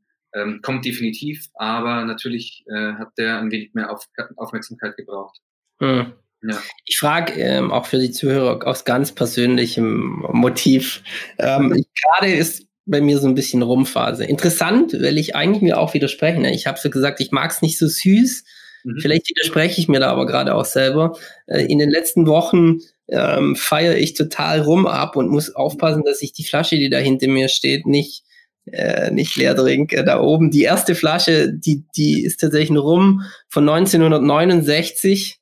Wow. Äh, ähm, und da muss ich aufgucken, dass ich nicht, äh, oder aufpassen, dass ich nicht jeden Abend mich mit Rum volllaufen lasse, äh, weil der ist wirklich. Ja, da musst du mal im Barroom äh, Instagram-Channel folgen, Flo. Ja, ich der bin, hab kein Instagram. Ich bin voll. Der, der, der macht immer mal wieder so Rum-Tastings, habe ich gesehen gestern. Ja. Ich wusste nicht, wusste nicht, dass der so ein Rum-Experte ist, aber der hat ja nur, der macht nur Rum irgendwie. Also, Pass auf, jetzt muss ich sie kurz holen und ein paar Worte dazu erzählen. Gerne. Mega. Äh, ja, äh, Rum ist tatsächlich äh, eine der Spirituosen, die wieder im Kommen ist, weil das Rum-Embargo äh, 2018 auf Kuba zum Beispiel ausgelaufen ist und jetzt ähm, äh, bitte, bitte äh, sagst, wie es richtig genau, ist. Also das Embargo an sich gibt es natürlich weiterhin. Ja. Das heißt, es darf nicht nach Amerika verkauft werden. Genau. Aber es dürfen jetzt auch andere exportiert werden außer Havanna. Der Elixier war ja der erste. Ähm, und jetzt dürfen eben auch kleinere und andere, alle, die irgendwie rum auf Tequila, äh, auf Tequila, auf Havanna machen, ähm, der, der ja sowieso durch Havanna laufen muss, weil es ja die einzige staatliche Distillery ist, die das wirklich ja. darf. Ja. Ähm, aber halt auch andere Destillateure dürfen dort jetzt Sachen herstellen und verkaufen. Ja, cool. Mein, dann ist meine Geschichte von meinem Ohren vielleicht doch nicht so interessant. Ich, äh, mein Onkel, pass auf, jetzt, jetzt wird's echt, jetzt wird's crazy. Mein Onkel hat irgendwann mal den Dosenöffner erfunden, ist kein Scheiß. Ja. Ähm, vor, vor mehreren Jahrzehnten und hat dann sich entschieden, er wandert auf die Kanareninsel La Palma aus. Okay gibt eine Kanareninsel, die heißt La Palma, nicht zu verwechseln mit der Stadt Las Palmas. Genau. Und dort war ich letzten März zu Besuch und habe mir tatsächlich auch von 19, also einen Ron Aldea von 1969 gekauft. Wow. Äh, die, die Destille wurde gegründet 1936. Ähm, und ich habe mir von denen dort erklären lassen, warum man den nicht kaufen kann, weil sie den nicht exportieren dürfen, obwohl sie äh, spanische es ist eine spanische Insel, also spanisches Land, aber sie dürfen ihn nicht aufs europäische Festland exportieren. Weiß ich auch nicht, kenne mich damit nicht gut aus, ähm, muss ich einfach mal so hinnehmen. Und dann habe ich mir die Flasche gekauft und es ist und dann irgendwie stehen lassen, jetzt bis irgendwie Anfang diesen Jahres, weil ich irgendwie, wie gesagt, keinen Bock eigentlich auf Rum hatte. Ich wollte die Flasche haben. Ähm, für Gäste und jetzt muss ich echt aufpassen, dass ich nicht immer rückwärts vom Sofa falle abends, weil das so lecker ist. Gut, jetzt haben wir auch so ein bisschen sowas geredet oder ja. besprochen. Kommen wir jetzt, kommen wir jetzt tatsächlich zum Marketing-Teil. Also, wir haben so ein bisschen, wir haben Roadmap, wir haben das Produkt, wir haben die Pläne und so weiter. Ähm, wie macht, wie vermarktet ihr es aktuell und wie wollt ihr eure, eure, eure Boko-Marke? Ich bin nicht einverstanden mit dem Namen, muss ich ehrlich sagen, weil Boko Haram ist durch diese Taliban-nahe Vereinigung, oder? Aber es ist mit C geschrieben wenigstens. Ah, okay. Ja, ja, trotzdem. Ne? Aber es steht direkt drunter auch äh, Bottled Cocktails. Das heißt, man kriegt schon relativ schnell die Kurve. Es ist auch noch in zwei Zeilen geschrieben. Also bisher hat es noch keiner diese Adaption. Aber ähm, lustigerweise hatten dafür bei Cocktail viele den Schmunzler, dass Cock drin ist. Und dann muss man immer nur sagen, ja, aber im klassischen Wort Cocktail ist er auch drin. Ähm, Einmal, ne? Cock und Tail. Männliche Geschlechtsorgan, sondern eben für den äh, Hahn, der ja beim äh, Hahnenkampf letztendlich den Schweif abgeschnitten bekommen hat. Und, und das haben wir immer noch nicht gemacht, wir haben immer noch nicht angestoßen. Ähm, und das macht man natürlich auch mit dem richtigen Trinkspruch, der da wäre on the cock's tail, weil man eben diesen Hahnenschweif sich ins Glas gesteckt hat und dann dem Verlierer zugeprostet hat und gesagt hat, on the cock's tail. Genau. Dann oh, sagen das alle? Alle sagen das. Alle sagen das. on the cock's tail. Gut, also erzählt uns ein bisschen jetzt, wo wir das wissen. Was interessant ist, werde ich ab jetzt immer angeben mit, dass ich das weiß. Ähm, also eine Entstehungsgeschichte, also eine Geschichte, wie das Wort Cocktail entstanden sein soll. Aber sie ist gut. Ja, wir gefallen Sie sehr im Moment. Sehr gut, sehr schön, freut mich. Aber erzählt mir ein bisschen über Marketing. Wie ich auf die Frage gekommen war, auch weil ich am Anfang so ein bisschen überrascht war, weil ihr gesagt habt, na ja, wir machen Social Media oder wir machen Performance Marketing, wir konnten Ads nicht schalten, aber eigentlich seid ihr ja gerade ein B2B-Geschäft, ne? Und eigentlich auch später, wenn ihr in den Einzelhandel wollt, müsst ihr ja eigentlich nicht auf den Endkonsumenten zugreifen, sondern ihr wollt ja die Rewe-Kette und den Simmel gewinnen und so weiter. Genau. Erzählt mal ein bisschen, was ihr da gerade macht und wie ihr da auch weitermachen wollt. Genau. Also das äh, Marketing muss man gleich sagen, wir haben niemanden dafür, wir machen das auch selber. Ähm, und das Marketing war in erster Linie der Direktvertrieb, dass wir zwei wirklich zu den Hotels fahren und dort äh, eben mit Christians äh, Kontakten, aber auch mit seinem Wissen, wie man mal eine E-Mail-Adresse rausbekommt oder wie man halt mit einem F&B-Manager spricht, dass man vielleicht doch einen Termin bekommt. Ähm, da haben wir angefangen, da ging es los, dass wir wirklich äh, uns die Hotels rausgepickt haben, in denen wir auch starten wollen und dadurch dann auch die Marke irgendwo formen. Ähm, da war eigentlich immer der Pitch das eigentliche Marketing. Sprich, wir setzen uns fast eine Stunde, immer eigentlich eine Stunde hin, erzählen die komplette Geschichte und tasten auch wirklich alle neuen Cocktails. Und ähm, das hat einfach eingeschlagen. Wir hatten halt einfach den direkten Kontakt. Wir ja konnten genau mit den Leuten connecten, mit denen wir dann letztendlich oder denen wir dann letztendlich auch verkaufen. Ähm, warum wir das Performance Marketing gemacht haben, was wir auch nur selber gemacht haben, dementsprechend performant war das Ganze, war ja wirklich dieser Umschwung eben auf den Einzelhandel ganz am Anfang, als, äh, als die Hotels schließen mussten. Und äh, da haben wir eigentlich auch ganz schnell gemerkt, dass wir dafür auf jeden Fall äh, Unterstützung brauchen. Das muss jemand für uns machen.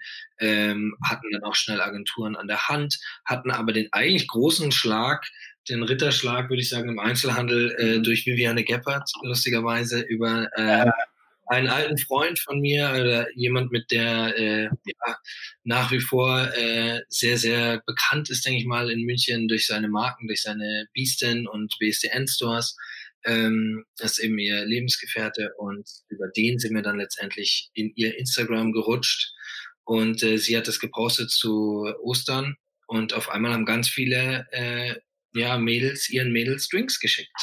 Und äh, da haben wir uns dann drauf festgebissen und haben das auch so ein bisschen als Targeting genommen. Ähm, ja, wie gesagt, es lief nicht schlecht, aber ja. wir dann schon noch ein bisschen Geld in die Hand nehmen müssen, um das Ganze richtig laufen zu bringen. Also zum Beispiel auf West Wing ja. äh, wo wir zum Beispiel, äh, also ich meine, die haben eine Followerschaft von 20 Millionen auf Social Media in Europa. Ähm, und äh, wir hatten jetzt eine Woche eine Kampagne und es kamen alleine eine Bestellung. Also insgesamt haben wir fast 1000 Cocktails verkauft innerhalb von einer Woche. Da sieht man mal, was man mit einer Followerschaft machen kann. Westwing ist jetzt auch nicht die günstigste Plattform. Ähm, ja, also ja. man muss sehr viel Geld in die Hand nehmen, um wirklich mal 20 Millionen Leute zu erreichen, da 1000 Cocktails vielleicht zu verkaufen. Ja, okay. Ja, ich, schwierig. Also ich finde, Marketing ist immer ein Thema, kann man schön diskutieren. Ja. Wenn ihr mich, wenn ihr mich so fragen würdet, auch was ich so bei der Vira sehe, gerne. Selber B2C-Marketing machen mhm. ist teuer. Ja. So eine, so eine Endkonsumentenmarke aufzubauen, ist, äh, ja, ist, ist, ist eine Geldfrage. Ja. Ähm, weiß ich nicht, ob ich das machen würde, wenn ich euch wäre, weil es eigentlich nicht so richtig nötig ist, weil wenn der, das sind wir wieder beim Thema, wenn der Simmel überzeugt ist und dann musst du halt nur eine Person überzeugen ja. und der und der halt Shelf Space äh, für euch reserviert und das auch einschlägt nach, na, braucht ja schon ein bisschen Anlaufzeit, aber der dann irgendwie sagt, okay, das lohnt sich, dass da nichts anderes steht, sondern halt ihr. Meiner Meinung nach wahrscheinlich einfacher, ja. ja wobei ihr natürlich schon auch recht habt dass die Leute es dann dort kaufen, müssen sie es ja vielleicht auch kennen. Also es ist so ein bisschen. Also andererseits, andererseits ist es so, wie du sagst, ist dieses B2B-Marketing auf der einen Seite da mit dem Simmel, eine, ein, ist ja nicht B2B, aber halt eine Person überzeugen, ist ja dann wiederum auch wieder Marketing für B2C, dass du da eine breite Masse ansprichst. Also mhm. eine Person überzeugt, kann es ja trotzdem sein, dass wenn dann eine äh, Kunde XY nicht reinlaufe in den, in den Simmel und sagt, hey geil, Cocktails, noch nie gesehen vorher, wenn es auch noch cool präsentiert ist auf irgendeiner, äh, in irgendeiner Art und Weise, mhm. ähm, spricht es ja natürlich, ist es halt auch eine riesige Marketingplattform für euch. Ja. Also egal wo, egal ob im Hotel oder im, im Simmel, ja. ähm, da bin ich voll bei dir, Flo, dass das wahrscheinlich der einfachere Weg ist. Ja, wobei es auch immer auf die Präsentation ankommt. Ne? Im Supermarkt kannst du auch ganz leicht untergehen. Ja. Äh, wenn du halt neben Batida de Coco stehst, was natürlich ein super Drink ist. Also hier, wir wollen wieder nicht verklagt werden, ist trinke ich täglich, schmeckt super, aber trinke ich täglich. Gehst du eigentlich ein bisschen unter. Ja. Was wir auch gemerkt haben, ist zum Beispiel, wenn wir zum Beispiel Kunden, bei uns, oder was ist Kunden, ähm, Frauen und Männer, die bei uns bestellt haben, äh, auf der Webseite, dass dann einzelne Kontakte dadurch hergestellt wurden und die meinten, okay, ich habe mir da jetzt vor zwei Wochen bei euch einen Cocktail bestellt, das wäre doch eine geile Idee für ähm, ein Weihnachtsgeschenk für meine Firma. Ich habe das mal vorgeschlagen und so ähm, fallen halt die Dominosteine. Das ist unglaublich interessant. Auch jetzt über Vira haben wir einen Kontakt über äh, zu einer zu einer Architekturfirma bekommen, die jetzt Weihnachtsgeschenke für ihre Kunden äh, kaufen wollen mit verschiedenen Cocktails und Gläser dazu. Also ist auch immer wichtig. Also gerade die Präsenz auf Instagram ist heutzutage, glaube ich, sehr, sehr wichtig. Freut mich. Wir machen es ja auch, wir bieten es, glaube ich, auch beim Funding-Cocktail an, wenn ich mich richtig erinnere, bei unserer Veranstaltung, unserer großen Investment-Veranstaltung. Cool. Aber zurück zum Thema, jetzt schweifen wir ein bisschen ab. Also, ihr macht so ein bisschen beides, B2C und B2B-Marketing. Nur für euch, also ich, ich habe da, ich bin immer großer Fan von B2B, denn ich glaube, dass du im B2B mehr Expertise brauchst, aber das scheint ihr ja zu haben. Ihr sagt ja, wir haben die Kontakte und, und ich sage immer, im B2B ist das Schwierige, du musst einen Sales Manager, einen Senior Sales Manager finden, der die richtigen Kontakte hat. Und das ist, wenn du ihn nicht selber hast, und Christian, anscheinend bist du das, ist es halt wahnsinnig teuer, den einzukaufen. Ja, so ein Senior Sales Manager, der B2B macht, sagen wir irgendwie Pharma, wenn du dem nicht 150 plus Aussicht auf irgendwie 250 äh, zahlst im Jahr, sagt der, verpiss dich, warum? Ne? Und als Startup ist es natürlich unbezahlbar. Ja. So. Und wenn du die Person aber hast, dann ist es manchmal, dann dauert es zwar lang, ne? es dauert lange, bis du beim Rewe mal in den Regalen stehst, aber wenn du es dann halt schaffst, ist es mit einem Schlag ein großer Kunde. Und deshalb scheint mir für das, oder scheint es mir bei euch, das B2B eigentlich ein interessantes Thema zu sein, weil du hast die Kontakte in die Hotels und wenn du da Traction hast, dann kannst du halt immer äh, kannst du halt immer sagen, es funktioniert. Natürlich ist dann, wenn du mit dem, wie gesagt, wenn du mit dem Einkäufer von Rewe sprichst, weiß nicht, ob ihr da auch die Kontakte habt, das ist nochmal eine andere Hausnummer, aber ja, braucht man vielleicht doch einen Senior Sales Manager, merke ich gerade. Aber interessantes Thema. Also es ist, es ist glaube ich, beim, beim B2C gerade dieses Marke kreieren, ähm, es ist, glaube ich, viel wichtiger, dass wenn ein Kunde uns jetzt zum Beispiel ähm, im Supermarkt kauft, auch mit der zweiten Linie, dass er quasi den Social Proof hat, dass auf Instagram schon, ich sage jetzt mal 5000 Leute mindestens, äh, ja, followen und auch irgendwie Aktivität auf dem Account ist. Das ist, das ist, glaube ich, viel wichtiger, als dass wir darüber verkaufen würden. Ähm, Zumal wir es gar nicht dürfen, weil Instagram und Facebook ja Alkohol verbieten. Äh, das heißt, den Shop, äh, ja, der ist, wenn dann nur auf unserer Seite selbst und da ist es den meisten schon ja. anstrengend.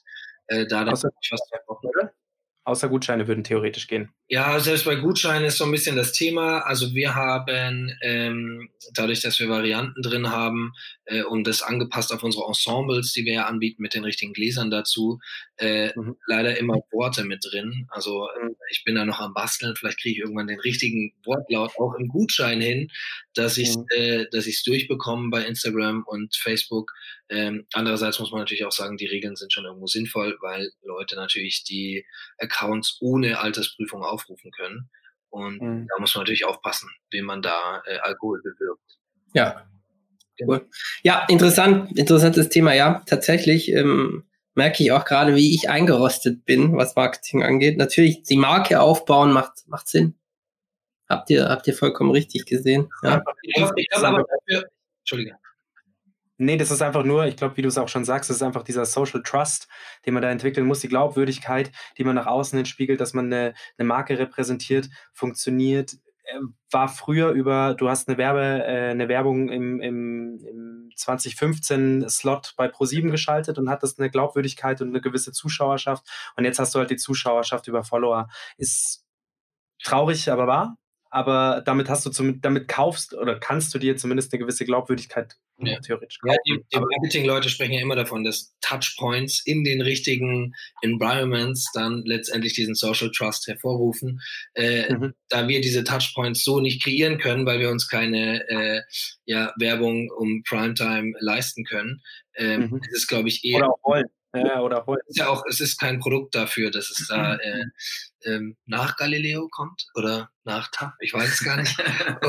Sondern, ähm, dass, man eher, dass man noch eher äh, mal irgendwie wirklich in Kontakt mit dem äh, Produkt kommt, dann den QR-Code scannt, dort das Instagram sieht und sieht, ah, okay, das gibt's schon eine Weile, ähm, es ist schon an, an verschiedenen Orten gewesen und so weiter. Das ist ja wirklich diese Geschichte, die wir äh, auf unserem Instagram erzählen, geht ja, handelt ja eben davon, dass wir in vielen Hotels waren, dass wir dort waren, dass wir es dort gezeigt haben, dass es teilweise auch dort in der Minibar steht. Ähm, und das gibt natürlich schon auch einen, einen großen Proofpoint in dem Sinne, dass es berechtigt ist, einen Cocktail in die Flasche zu füllen.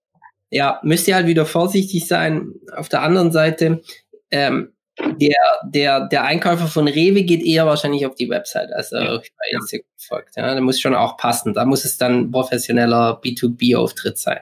Ja. ja. Und bei B2C, wenn wir von Vertrauen sprechen und auch Marken, ne?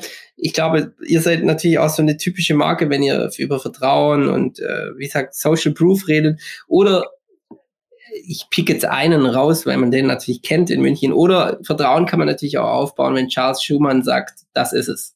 Äh, wenn ihr nicht bei mir seid und zu Hause saufen wollt, welches Wort er nie benutzen würde, ähm, dann. Zu Hause? Ja. Absolut. Absolut. Okay. Mit, äh, mit Bartendern. Das war auch unsere erste Idee für Videocast, dass wir sagen, ähm, wir gehen in Bars, äh, lassen verkosten und sprechen drüber. Ähm, das war leider für die Hotels absolut uninteressant, weil die Hotels darauf gar nicht so ansprechen. Also ein F&B-Manager und sein Barmanager, die ja meistens in den Terminen da sind, äh, ja. reagieren eher wenig auf, äh, ja, in dieser Cocktailbar ähm, kommt das gut an, weil da wird es ja auch nie umgesetzt. Es wird ja, wenn dann bei ihnen im Hotel umgesetzt. Und ja. dann sind sie natürlich davon überzeugt, dass sie sowieso mehr Ahnung haben. Hm. Ja. Deswegen, klar haben wir schon mit vielen äh, auch gesprochen drüber. Äh, wir hatten das große Glück, äh, letzte Woche mit Lukas uns hinzusetzen von der C4 Bar. Ähm, der fand es auf jeden Fall geil. Es hat auch richtig viel Spaß gemacht, mit ihm drüber zu sprechen. Ähm, hat auch gleich einen lustigen Typo entdeckt bei uns auf der Flasche, true, den wir kennen, bei dem wir wissen, dass er da ist. Alle anderen dürfen ihn suchen. Ähm, aber er hat ihn natürlich sofort entlarvt. Und äh, trotzdem war es toll von so jemandem. Also es ist definitiv jemand, äh, den man schon lange auf dem Radar hat und schon lange folgt, der dann einfach mal sagt, hey, die Cocktails sind echt gut. Sie sind äh, wirklich cool. Cool. Super. Und und vor allem so jemand wäre in Anführungsstrichen ja prädestiniert dafür, selbst sowas zu machen. Ja. Und er weiß, und er weiß auch, was damit verbunden ist. Und er weiß, ja, er ja. es nicht einfach so mal selber machen kann. Ja, ja voll. Pricing, auch ein Teil des Marketings. Wenn ich ins Hotel gehe und aus, in der Minibar Glück habe und eure Cocktails finde und mir einen nehme, was äh, werde ich so im Durchschnitt dafür bezahlen müssen? Ja, also Pricing. Ähm, ich kenne die Hotellerie. Ich habe fast, äh, also ich habe über zehn Jahre in der Luxushotellerie auf der ganzen Welt gearbeitet und äh, Pricing ist eigentlich nur ähm, definiert sich darüber, wie gut das Produkt ist. Ähm, wir merken auch, wir verwenden nur Luxusspirituosen. Ähm, es wurde noch gar nicht angesprochen. Es ist ja nicht nur ein Produkt, sondern wir, wir versuchen auch ein Leb äh, Erlebnis damit zu vermitteln. Ähm, allein das Wort Cocktail, T-A-L-E, ähm, heißt ja schon Kurzgeschichte auf der äh, Seite haben wir ein kurzes Tale zu jedem Cocktail zugeschnitten, der quasi eine, ja, eine stimulierende Barkonversation imitieren soll auf dem Zimmer. Ähm, darunter mit QR-Code, der dann zur, den Ludwig gerade schon angesprochen hat, der auf äh, die Seite von dem jeweiligen Drink kommt, äh, sagen wir Espresso Martini. Ähm, der wird dann lyrisch beschrieben. Und noch wichtiger, um natürlich eine Baratmosphäre kreieren zu können, wie es so wichtig ist, entweder live oder über, über die Lautsprecher Musik äh, wir haben zu jedem einzelnen Cocktail eine Playlist erstellt, der, also die quasi den Cocktail widerspiegelt oder den Charakter des Cocktails widerspiegelt. Ähm, beim Negroni natürlich äh, No-Brainer, äh, die Italo-Hits, Boulevardier äh, in Paris natürlich die französischen Chansons. Ähm, was ist dein Lieblings, äh, was deine Lieblingsliste? Meine Lieblingsliste ist Italo-Hits, muss ich sagen, von. Negroni. Aber Martini, klassische Musik, gefällt mir auch sehr gut, weil es äh, ja, selten in der Cocktailbar klassische Musik läuft. Es läuft eigentlich immer Jazz, ja. äh, vielleicht auch ein bisschen in die Lounge-Richtung. Lounge ist bei uns Perfect Manhattan. Aber klassische Musik passt auch extrem gut zu so einem Cocktail, zu so einem sophisticated Cocktail wie dem Martini. Ja. Ähm, deswegen mache ich die auch ganz gerne. aber ja, muss man auch hier wieder sagen, äh, klar, wir sind zu zweit, wir haben diese Playlists auch selber kuratiert, aber immer im Austausch mit Freunden, immer vorspielen und äh, bestes Beispiel sind, glaube ich, die von Boulevardier, äh, französische Chansons, da hatten wir Songs drin, äh, die äh, Christians Freundin dann ganz schnell wieder rausgekickt hat, weil sie halt gesagt hat, das ist Schlager, das ist kein Chanson. Ähm, also da war extrem natürlich äh, auf das Feedback und, und ähm, ja, auf die Meinung auch der Leute gehört, was zu so einem Cocktail wirklich passt. Ich mag Perfect Margarita, so eine Latino-Hit. Geil, ja. Das ist, glaube ich, äh, Maschkenada. Ja, super. Ja, ja. Füße in die Hand. Aber ich finde, also so, was ihr gerade erzählt, das muss man einmal erlebt haben. Ähm, auf der einen Seite kann ich es mir noch schlecht vorstellen, das selbst alleine zu machen, einfach so das ganze Happening, weil ich habe immer euch, also ich hatte immer einen Christian, der quasi mir gegenüber saß und es so mit so einer Passion erzählt hat. Ähm, und wir dazu die Musik angemacht haben und wir dann die Drinks eingeschenkt haben, gekühlte Gläser gehabt haben und und und. Das war, das war einfach perfekt. Ja, und deswegen habt ihr mich damit mit der ganzen Präsentation schon gekriegt. Ähm, damals beim ersten Tasting, jetzt aber wiederum, wenn ich sagen, äh, der Flo trinkt quasi, du hast dein Glas jetzt gekühlt gehabt, aber theoretisch die Drinks, waren die gekühlt bei dir? Yes. Also profimäßig gemacht und du ähm, bist auch überzeugt, also zwei, ihr habt schon mal zwei. Zwei sehr Christian, Ludwig, jetzt müsst ihr aber noch mal Butter bei der Fisch machen. Ich, ihr habt, ihr, Christian, ich weiß nicht, ob du absichtlich oder unabsichtlich versucht hast, meine Frage zu erreichen. Was zahle ich in einem Hotel, wenn ich einen Cocktail trinken möchte? Ja. Es geht um die Wertigkeit, die ich gerade beschreiben wollte. wir, also ich bin gerade beim, äh, beim Vieux Carré, das heißt, wir haben noch sechs Drinks vor uns. Erst dann wird der Vertrag äh, vorgelegt, wo man unterschreiben darf, weil man dann noch weitere sechs Drinks intus hat. Ähm, nee, äh, also wie gesagt, äh, Pricing ähm, ist ein Produkt, das ein Erlebnis ist. Ähm, jetzt rede ich schon wieder um den heißen Brei. Nee, also man kann sich auch vorstellen, jeder Drink hat mit seinen Zuta äh, Zutaten verschiedenes Pricing, äh, wird nach oben, nach unten ausschweifen, aber wir haben es gemittelt auf 9,50 Euro. Also es fängt bei 9,50 Euro an pro Cocktail. Aber je mehr Cocktails, beziehungsweise je mehr verschiedene Cocktails man aufnimmt, es geht nicht darum, dass man 1000 Cocktails aufnimmt, sondern ähm, sagen wir mal, drei oder vier von unseren neun, die verschiedenen, ja, ja, wie sagt man, Cocktails. Cocktails sagt man, glaube ich, ja. Ja, Cocktails. ähm, dann bekommt man einen Rabatt, das heißt, es fängt bei 1950 an, aber es wird immer günstiger. Alles klar, gut. Finde ich absolut fair. Also nochmal, der Acai Martini und der Espresso Martini waren, wie der äh, Max das vollkommen gesagt hat, man kann, es ist leider überraschend gut. Warum sage ich leider und überraschend gut? Es ist einfach, ich meine, was wir gewohnt sind, sind äh, Jackie Cola aus der Dose. Das ist, was bisher bottled ist. Genau. Und da willst du einfach nur weglaufen. Oder can. Ja, canned, ja, nicht bottled, sondern canned. Und da willst du einfach nur weglaufen. Das ist so. Und deshalb machst du das auf. Und da, da, da, da haben wir jetzt gerade auch über Marketing, du hast über Wertigkeit gesprochen. Da, ich glaube, da brauchst du auch noch ein bisschen Erziehung. Aber jetzt, wo ich es getrunken habe, bin ich vollkommen, finde ich es vollkommen fair. Ich meine, äh, in, in, in der durchschnittlichen Münchner Bar, ähm, weiß ich nicht, zahlst du für einen Gin Tonic 14 Euro? Sowas? 14, 14,50? Und das ist halt ein Long Drink, ist kein Cocktail. Ja. Ja, deshalb 9 Euro finde ich fair, finde ich mehr als fair. Jetzt, natürlich, jetzt müssen wir natürlich äh, den Realismus einziehen lassen. 9,50 Euro ist der B2B-Preis. Das heißt, was man in einem Fünf-Sterne-Hotel zahlt, weil da zahlt man ja unten an der Bar schon ähm, 20 Euro aufwärts. Absolut. Das heißt, die nehmen äh, am Ende zwischen 18 und eben 22 oder sogar 25 Euro. Ähm, wir nehmen zurzeit in unserem Online-Shop 19 Euro.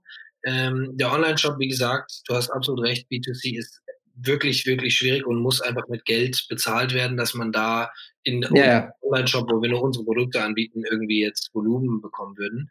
Es geht eher äh, vor allen Dingen darum, ähm, ja, einen Vergleichswert zu haben. Eben diesen Cola-Effekt äh, vorzubeugen, dass ich die Minibar aufmache und mir denke, naja, es ist eh alles viel zu teuer. Äh, dann sehe ich vielleicht dieses Produkt und denke mir, wow, okay, ein Cocktail. Dann schaue ich, also das sind jetzt nicht die klassischen Luxushotelgäste, aber die gibt's auch. Die schauen auf die Preisliste und sehen 20 Euro. Und dann äh, ist es eigentlich schon wieder vorbei. Es sei denn, sie schauen nochmal, weil sie überhaupt kein Gespür dafür haben, was ein Bottle Cocktail in der Minibar kosten sollte. Sie wissen zwar, was er an der Bar kostet, aber sie wüssten jetzt nicht, ob er teurer oder billiger sein sollte in der Minibar. Wenn er ganz klassisch Jackie Dose mäßig aussehen würde, dann sollte er gefälligst billiger sein. Ähm, aber wenn er natürlich so aussieht wie unserer, fällt es schon schwer, das einzuordnen. Und genau dafür haben wir den Online-Shop gebaut. ähm, letztendlich auch, um zu, zu wiederzuspiegeln, weil wir könnten ihn auch nicht viel billiger da anbieten mit Versand und Handling. Ähm, letztendlich dem Ganzen den Wert zu geben, der dann auch im Hotel wird.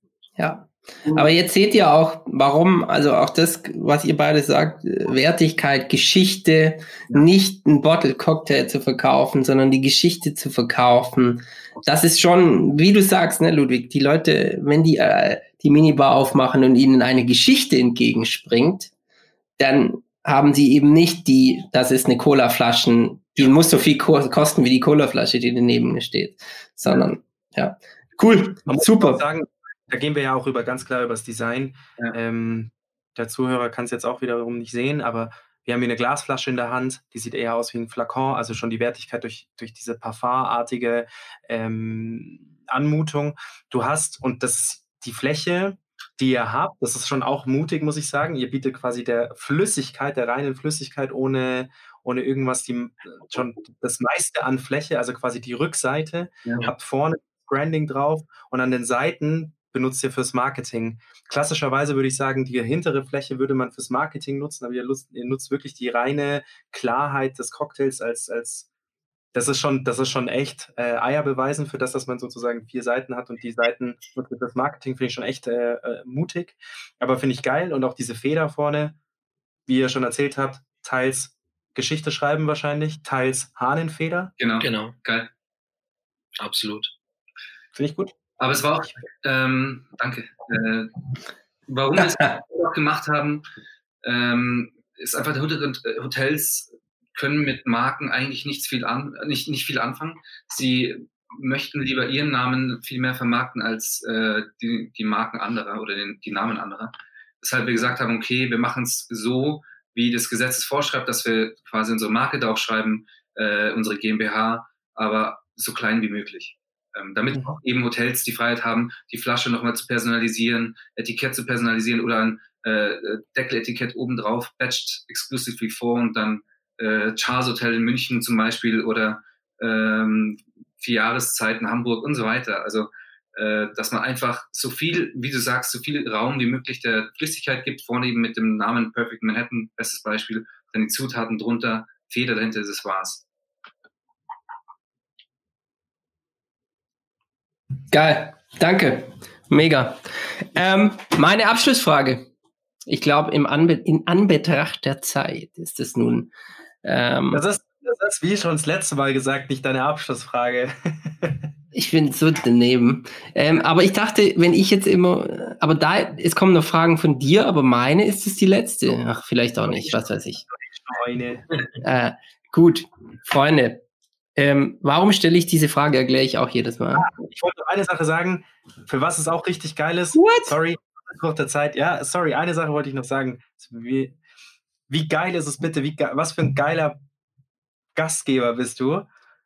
Du musst dir die Flasche gar nicht zeigen, aber wenn du deinen, deinen Gästen sagst, hey, ich mache euch mal ganz kurz einen Drink, gehst kurz in die Küche, kommst nach 30 Sekunden wieder und hast den, äh, hast einen Perfect Margarita viermal einfach gemischt und sagst, ja, habe ich mal vorher schon kühl gestellt für euch. Deswegen B2C ist schon, ist schon genau da. Also, und äh, eigentlich tendenziell auch München da als Plattform.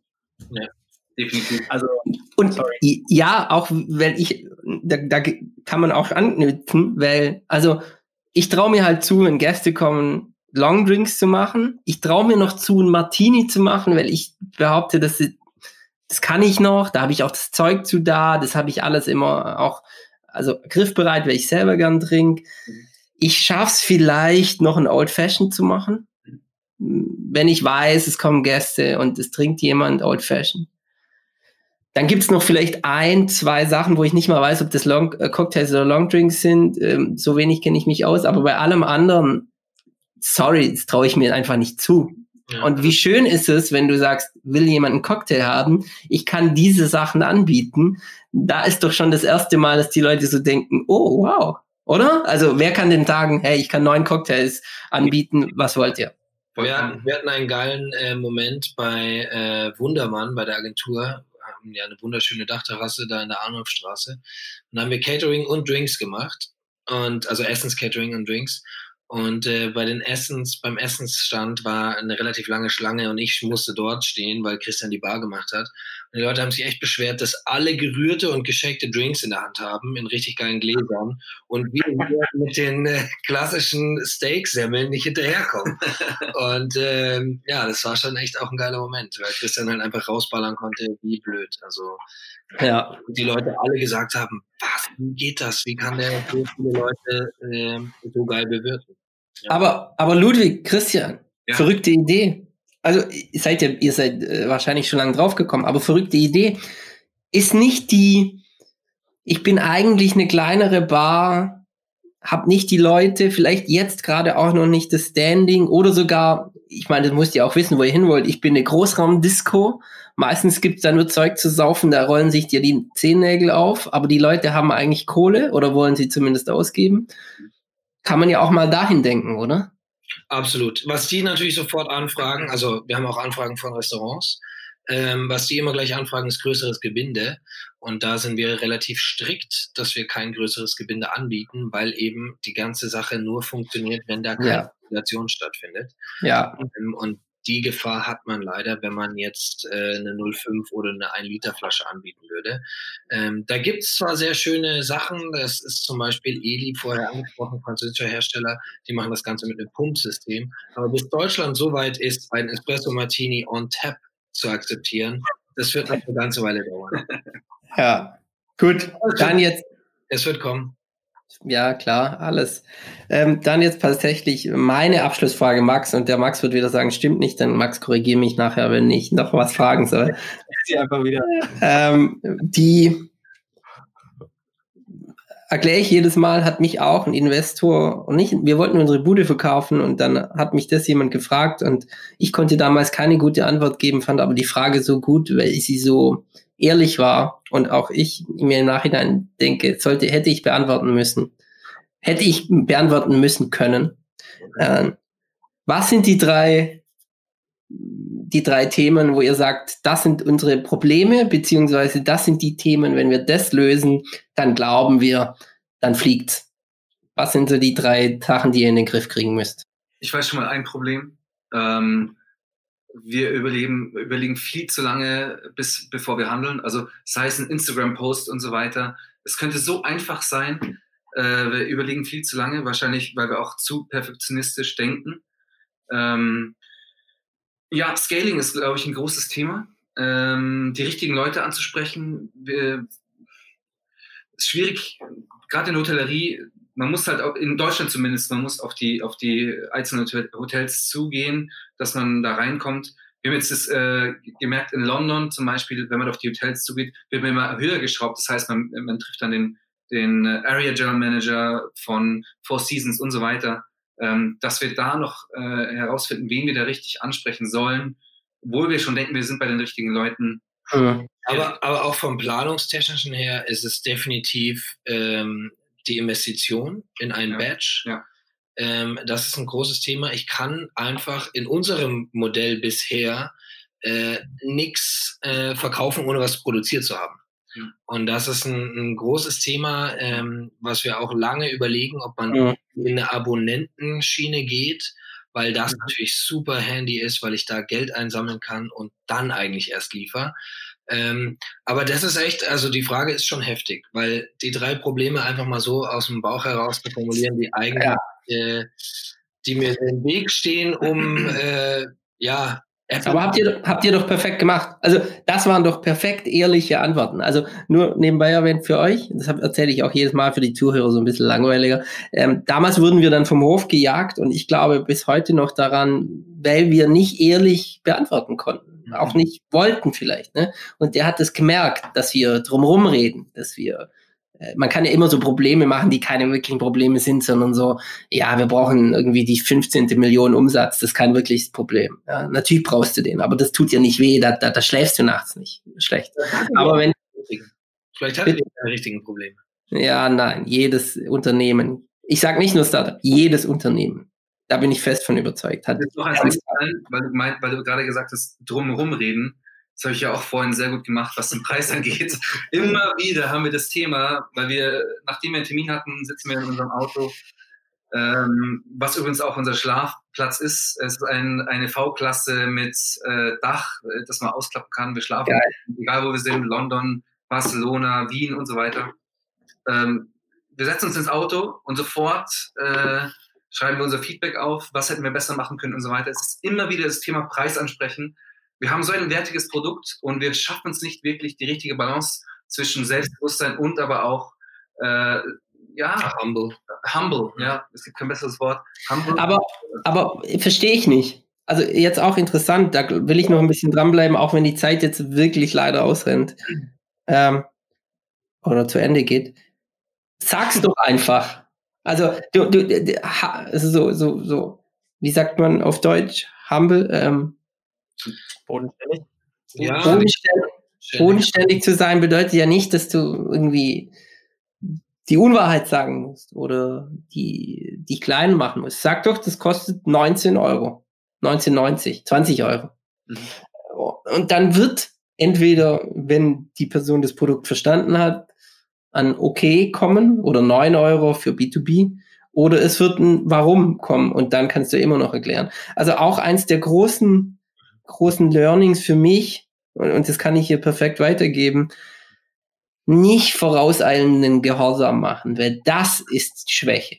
Ja, nicht auch die, die, die Stille aushalten zu können, äh, was passiert. Sagt er ja oder sagt er, mh, hm, warum?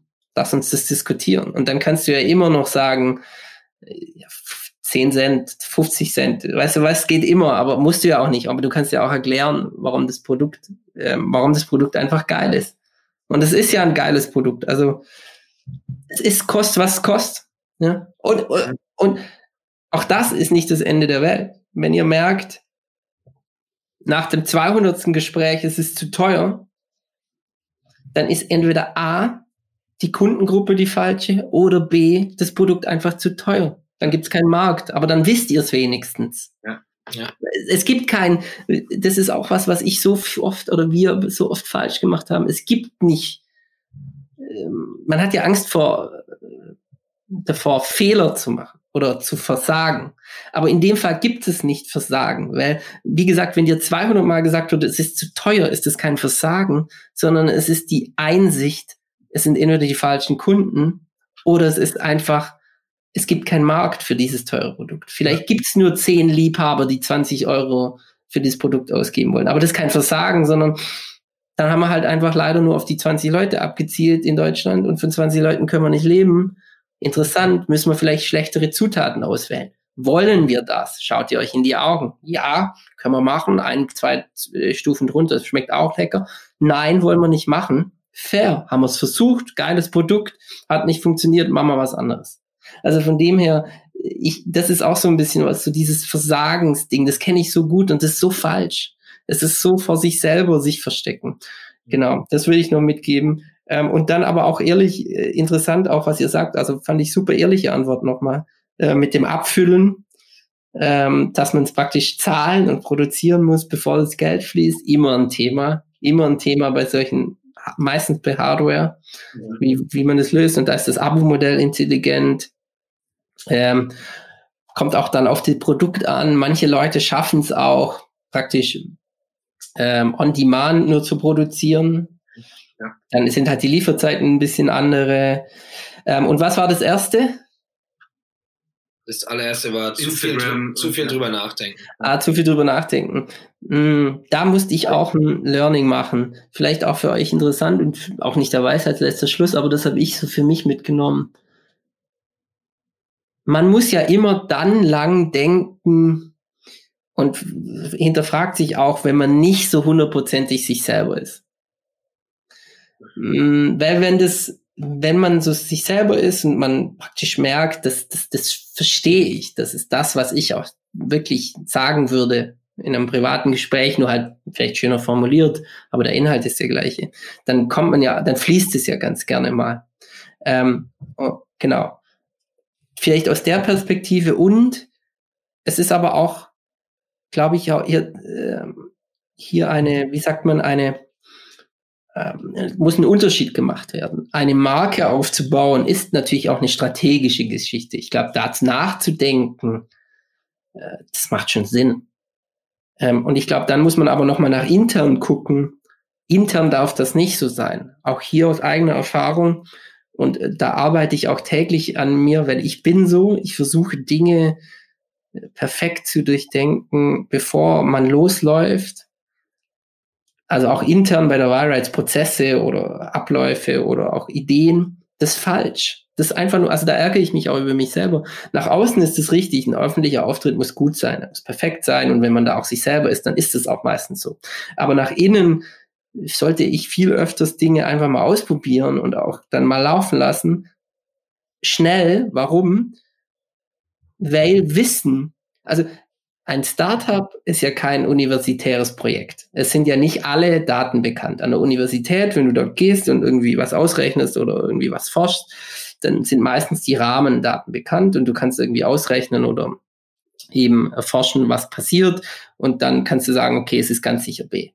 Aber so funktioniert ja das echte Leben oder die Wirtschaft nicht. Du weißt es einfach nicht. Selbst wenn ihr vier Jahre diskutiert, weil ihr nicht alle Daten zur Verfügung habt, wisst ihr nicht, was rauskommt. Und deshalb äh, ist es wichtig, und das ist einer meiner Grundsätze, den ich, wie gesagt, immer noch nicht genug beherrsche oder beherze, beherzige, jetzt habe ich's, ähm, ist, eigentlich muss man es mal machen, weil selbst wenn man zehnmal den Fehler gemacht hat, dann, und es gibt nur elf Möglichkeiten, dann weiß man, okay, das elfte ist es jetzt.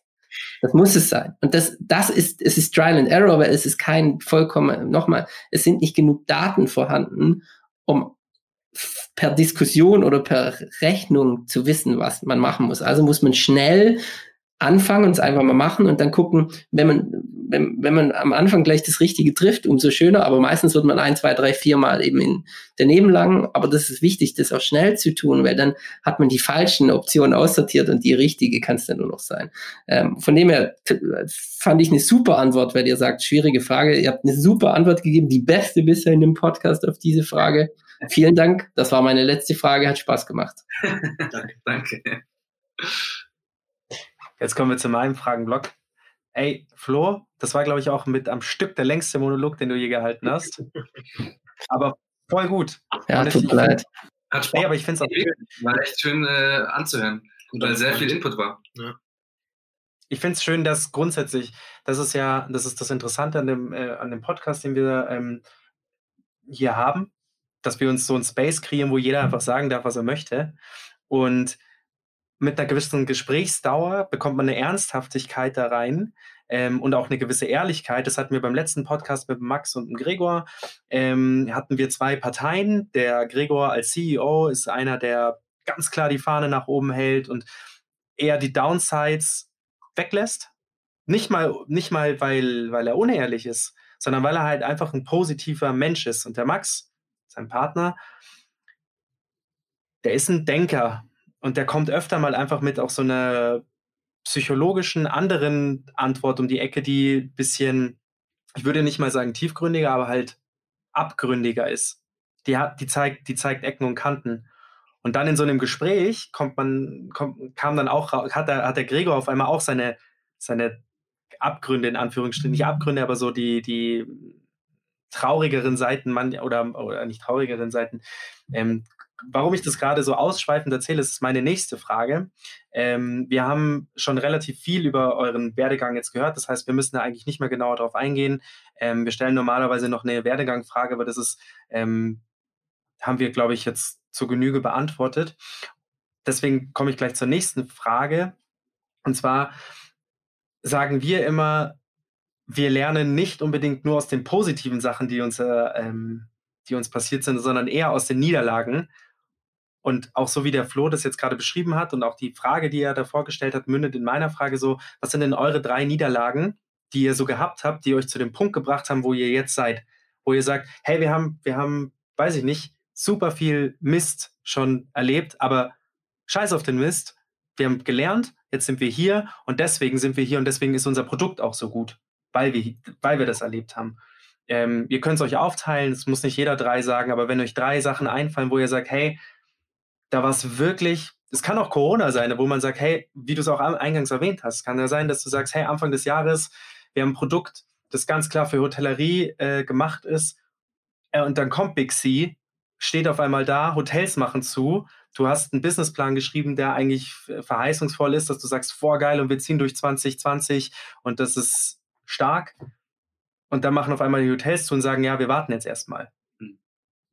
Also keine Ahnung, aber ähm, das sind dann immer so Sachen, wo ich sage, die Ehrlichkeit, die macht so so schön, dass mir, dass ich Gänsehaut bekomme. Darf ich da ganz kurz, weil sonst vergesse ich es. Du kennst mich. Klar, go for it. ja.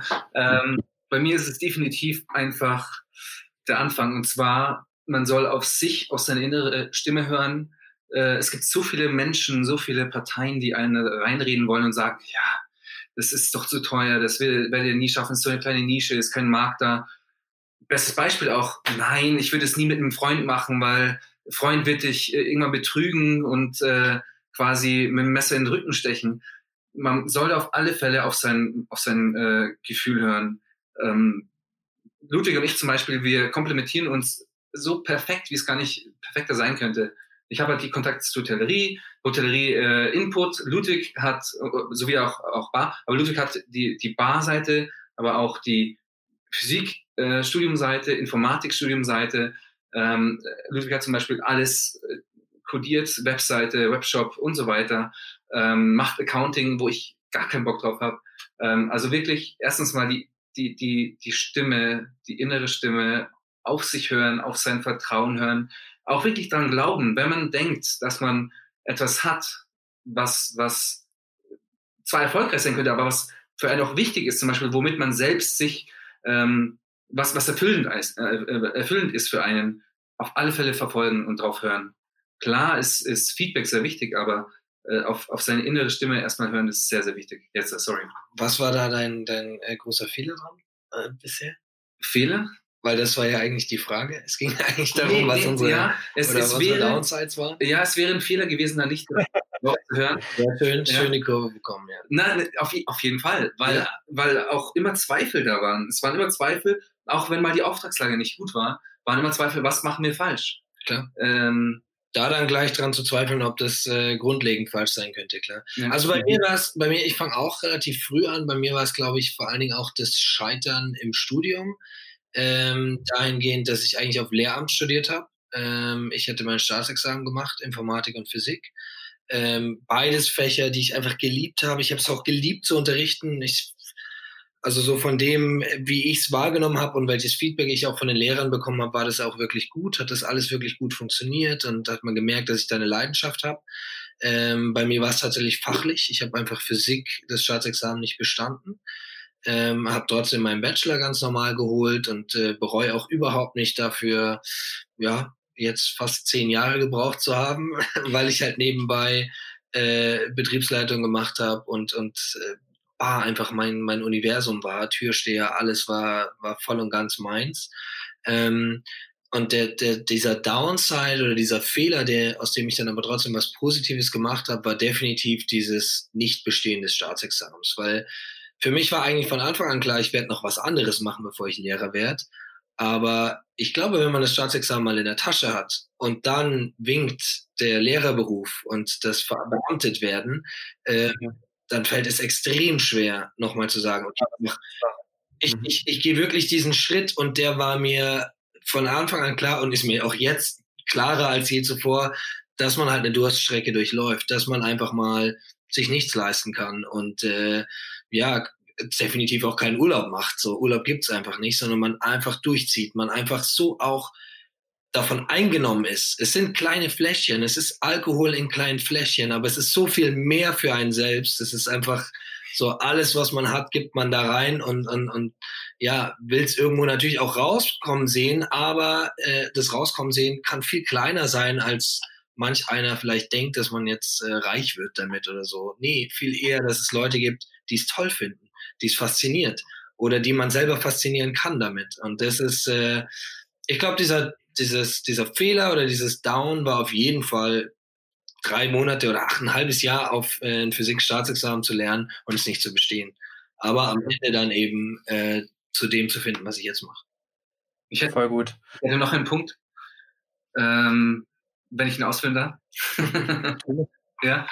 Ähm, und zwar einen sehr persönlichen. Also es geht äh, darum, und zwar ähm, in der Hotellerie, wenn man zum gewissen Punkt äh, fortschreitet, ist man nicht, ist man nicht mehr, äh, wird man nicht mehr bezahlt pro Stunde, sondern äh, bekommt ein Paket, 38 Stunden, arbeitet eigentlich viel mehr, fängt schon ab Assistant Manager an, geht drauf, mindestens bis äh, ja, Hoteldirektor, dass man viel zu viel arbeitet und unterm Strich, also ich habe 80, 90 Stunden pro, pro Woche gearbeitet und unterm Strich bekommst du aber nicht mehr raus.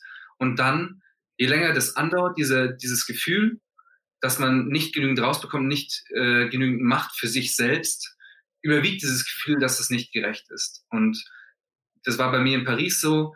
Äh, noch dazu hatte ich dort keine Freunde, weil ich nur gearbeitet habe, teilweise sieben äh, Tage Wochen, auch im Hotel gelebt habe, ähm, wo es für mich dann gereicht hat. Das war so ein, so ein äh, Lernprozess, wo ich, wo ich gesagt habe, es war äh, ja ein, ein Fail, ähm, dass ich nicht äh, erkannt habe, dass ich, dass ich mir nicht diese Freiheit gegeben habe, selbst noch ein Leben aufzubauen, sondern nur für die Arbeit da zu sein und des Weiteren nicht für mich genügend Geld zu verdienen, dass für mich das Spaß macht, dass es äh, für mich Sinn macht.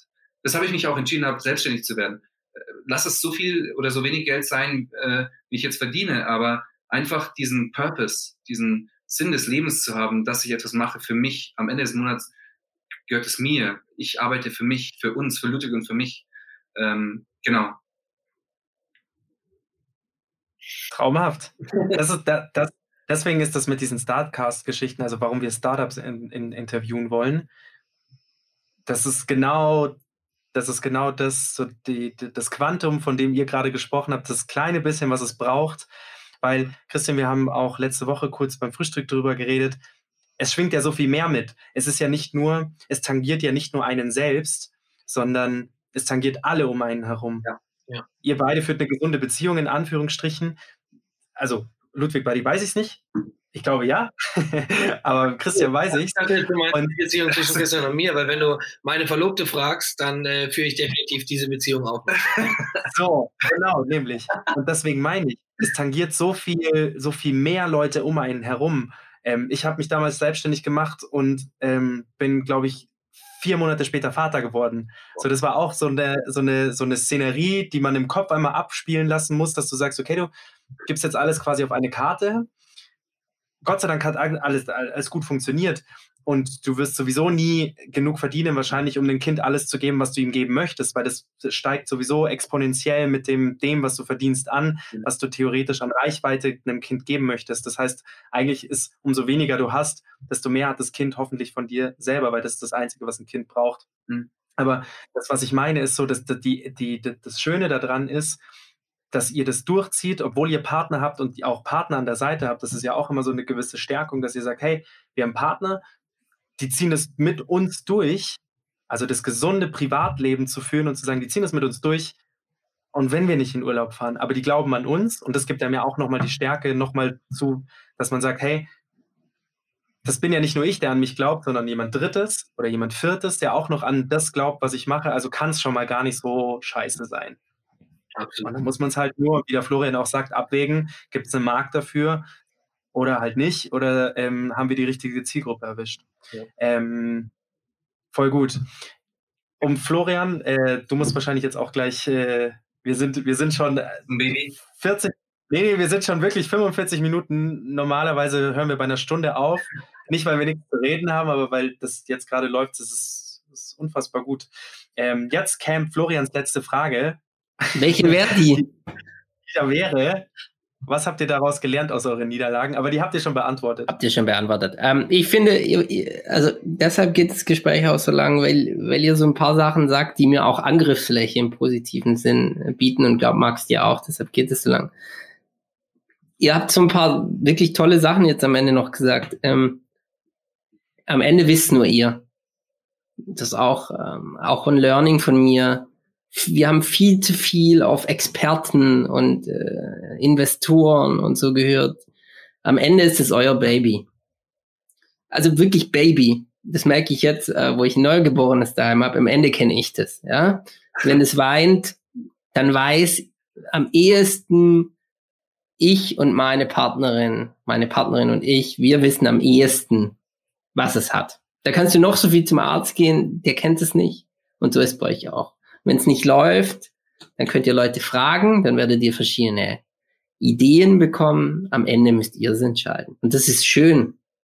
Das habe ich damals zu wenig wertgeschätzt. Das hat mir Bauchschmerzen bereitet. Aber es ist eigentlich schön, ihr müsst nicht auf die Leute hören. Und nicht nur, weil ihr ignorant seid, das seid ihr gar nicht, sondern weil ihr es am besten wisst. Und das ist schön, das ist ein tolles Gefühl. Ja? Ähm, und auch, wie ihr sagt, ähm, was gefunden zu haben, das habe ich auch schon letztes Mal gesagt, was gefunden zu haben, wofür ihr aufsteht, das ist wertvoll. Ich habe irgendwann gemerkt bei Airgreets, Tourismus ist leider gar nicht mein Gebiet. Ich interessiere mich nicht für Tourismus. Und da hatten wir 160 Leute. Ähm, und das ist eine harte Erkenntnis. Ne? Wenn du sagst, mich motiviert das Thema eigentlich nicht, an dem wir was arbe da arbeiten. Und deshalb fällt es mir auch schwer, mein Herzblut daran in, zu investieren. Deshalb fällt es mir schwer, jetzt eigentlich damit weiterzumachen. Ähm, deshalb, ihr habt, ihr macht es richtig. Ich finde es absolut toll. Das schmeckt man, das sieht man. Ähm, hört man im Gespräch. Das hört man im Gespräch. Ich habe die Tage jetzt überlegt, was schenke ich meinen Freunden zu Weihnachten? Ähm, ich werde, ich habe mir überlegt, ich schicke jedem so ein ganz kleines Paket. Da geht es ja gar nicht um den Inhalt.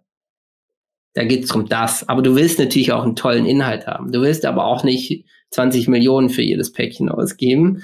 Und jetzt habe ich mir überlegt, schicke ich mir, ähm, lasse ich mir von euch ähm, so eine bunte, ich bin schon auf der Website, lasse ich mir von euch so eine bunte Mischung schicken und werde einfach gucken, welcher Cocktail passt zu welchem Kollegen oder zu welcher Freundin und werde das praktisch dann verschicken. So, von dem her habt ihr mir auch heute nicht nur mit dem Gespräch äh, viel Freude bereitet und einfach auch mal wieder toll, mal wieder was anderes außer Software zu diskutieren. äh, ja. Flo, eine Sache, wir müssen es auch noch mal mit den zwei machen. Weil diese, das Leben währenddessen der Cocktail, okay, gut, das klang jetzt zweideutig, gell? Ich wollte gerade sagen, um was jetzt, genau? Uiuiui, jetzt fällt mir noch das Mikrofon um vor lauter. Ja. vor lauter. Vor lauter Trinken. Ähm, ein Tasting mit den zwei machen. Sehr gerne, ja. Weil das ist, ich habe es meinem Schwager geschenkt zum Geburtstag, ein Tasting. Das ist einfach wichtig, euch zwei auch zu spüren. Das Dann ist kriegt wichtig. man nochmal, da ist es, weil wir letztendlich oder ich, der jemandem das erzählt oder das jemandem wieder auch schenkt, ich muss das übertragen können und ich kann natürlich den Geschmack von der Flasche übertragen, aber wenn ich diesen Spirit im Gespräch mit den auch noch mitbekomme bei so einem Tasting und mir zu jedem Drink noch eine Geschichte erzählt wird in irgendeiner Form, dann kann ich das wiederum auch weitertragen und dann ist es B2C-Marketing, das von den zwei gar nicht geplant ist, sondern von jedem, der das da einmal mit dabei war. Das stimmt. Ja. Ja, und also was, wir auch, was, wir auch, probiert haben, war das Ganze virtuell zu machen. Ähm, funktioniert bedingt, ist nicht ganz dasselbe, wie wenn wir äh, wirklich vor Ort sind, aber ist natürlich auch ganz schön, weil und das ist ja das Schöne an den Drinks, jeder kann sie ja wirklich vor dem Computer da haben. Ähm, und dann kommen quasi unsere Geschichten dazu und füllen das Ganze nochmal mit Leben. Voll. Aber ich, ich verstehe, ich verstehe, warum das virtuell noch nicht ganz funktioniert, sind halt auch die Playlists, die du dazu brauchst. Und ich weiß noch, Christian, dass du das bei uns zu Hause gemacht hast. Wir haben einfach die Playlist angemacht, wir haben Spotify hinten laufen lassen. Und wenn du da irgendwie sechs Leute hast und einer die Playlist anmacht, dann klingt es wie ein Rauschen, dann ist es nicht. Dann, ja. Aber da, dafür wird es auch irgendwann mal eine Lösung geben, dass sozusagen einer eine Playlist anmacht, also ihr zum Beispiel und sagt, hey, wir sind bei dem Drink, das ist der Song, wir lassen jetzt so ein bisschen spielen, ihr genießt den Drink, so kurze fünf Minuten Trinkpause, keine Ahnung. Ja, also da findet man bestimmt Lösungen. Hey, und wir sind am Ende mit unserem Fragenkatalog. ähm, es sei denn, ihr habt noch Fragen. Jetzt kommen unsere Fragen, genau. Nein. Ja. weitere, cool. weitere zwei Stunden. Ja, genial. Sehr schön. Ähm, wenn, wenn die Welt das mal wieder zulässt, würden wir uns freuen, wenn wir euch in der Virus sehen würden. Ähm, wenn wir mal in der Weira mal eine Veranstaltung haben, wo man mal wieder Alkohol ausschenken darf, dann, äh, dann können wir ja mal überlegen, ob wir äh, Bottle Cocktails machen. Sehr geil. In diesem Sinne, ich bedanke mich. Noch, das, jetzt können wir unsere 15.000 Zuhörer ausnutzen. Jungs, was ist eure Homepage? Wo kann man die Drinks kaufen? Ähm, wie kann man euch kontaktieren, falls man so ein Personal Tasting irgendwie buchen möchte? Ähm, das haben wir noch gar nicht erwähnt. Wir haben immer über den Namen gesprochen, aber vielleicht nur einmal nur kurz, hey, das ist unsere digitale Visitenkarte ausgesprochen. Ja, Das kannst du ganz gut. Genau, cocktail.de, egal was ihr sucht, äh, Instagram, cocktail.de, ähm, einfach im Webbrowser eingeben, aber aufpassen, nicht A-I-L, sondern A-L-E am Ende, eben die kleine Kurzgeschichte. Und äh, da findet ihr den Shop, da findet ihr unsere Gesichter, da findet ihr, äh, könnt ihr uns auch unter, äh, auseinanderhalten, eben, weil wir uns ja doch äh, relativ ähnlich sehen. ähm, da findet ihr aber auch unsere Handynummern. Also äh, da sind wir auch immer erreichbar, wenn mal Not am Mann ist. Ähm, genau, Cocktails, äh, einfach nicht nur die Flasche, nicht nur das Getränk, sondern der ganze Moment. Voll gut. Vielen, vielen Dank euch. Danke Flo für die Zeit. Danke euch. Danke Ludwig, Christian. Danke, Voll gut. Schön, dass, dass, wir hier zeigen können, die Plattform auch nutzen können, dass es nicht nur Software ist, sondern halt auch wirklich Produkte, ähm, die mit Herz gemacht sind. Ich glaube, darum geht's. Die ist die Software natürlich auch. Ciao, vielen Dank euch. Danke.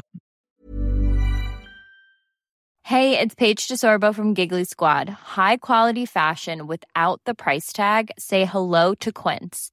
I'm snagging high-end essentials like cozy cashmere sweaters, sleek leather jackets, fine jewelry, and so much more. With Quince being 50 to 80% less than similar brands. And they partner with factories that prioritize safe, ethical, and responsible manufacturing. I love that. Luxury quality within reach. Go to quince.com slash style to get free shipping and 365 day returns on your next order. Quince.com slash style.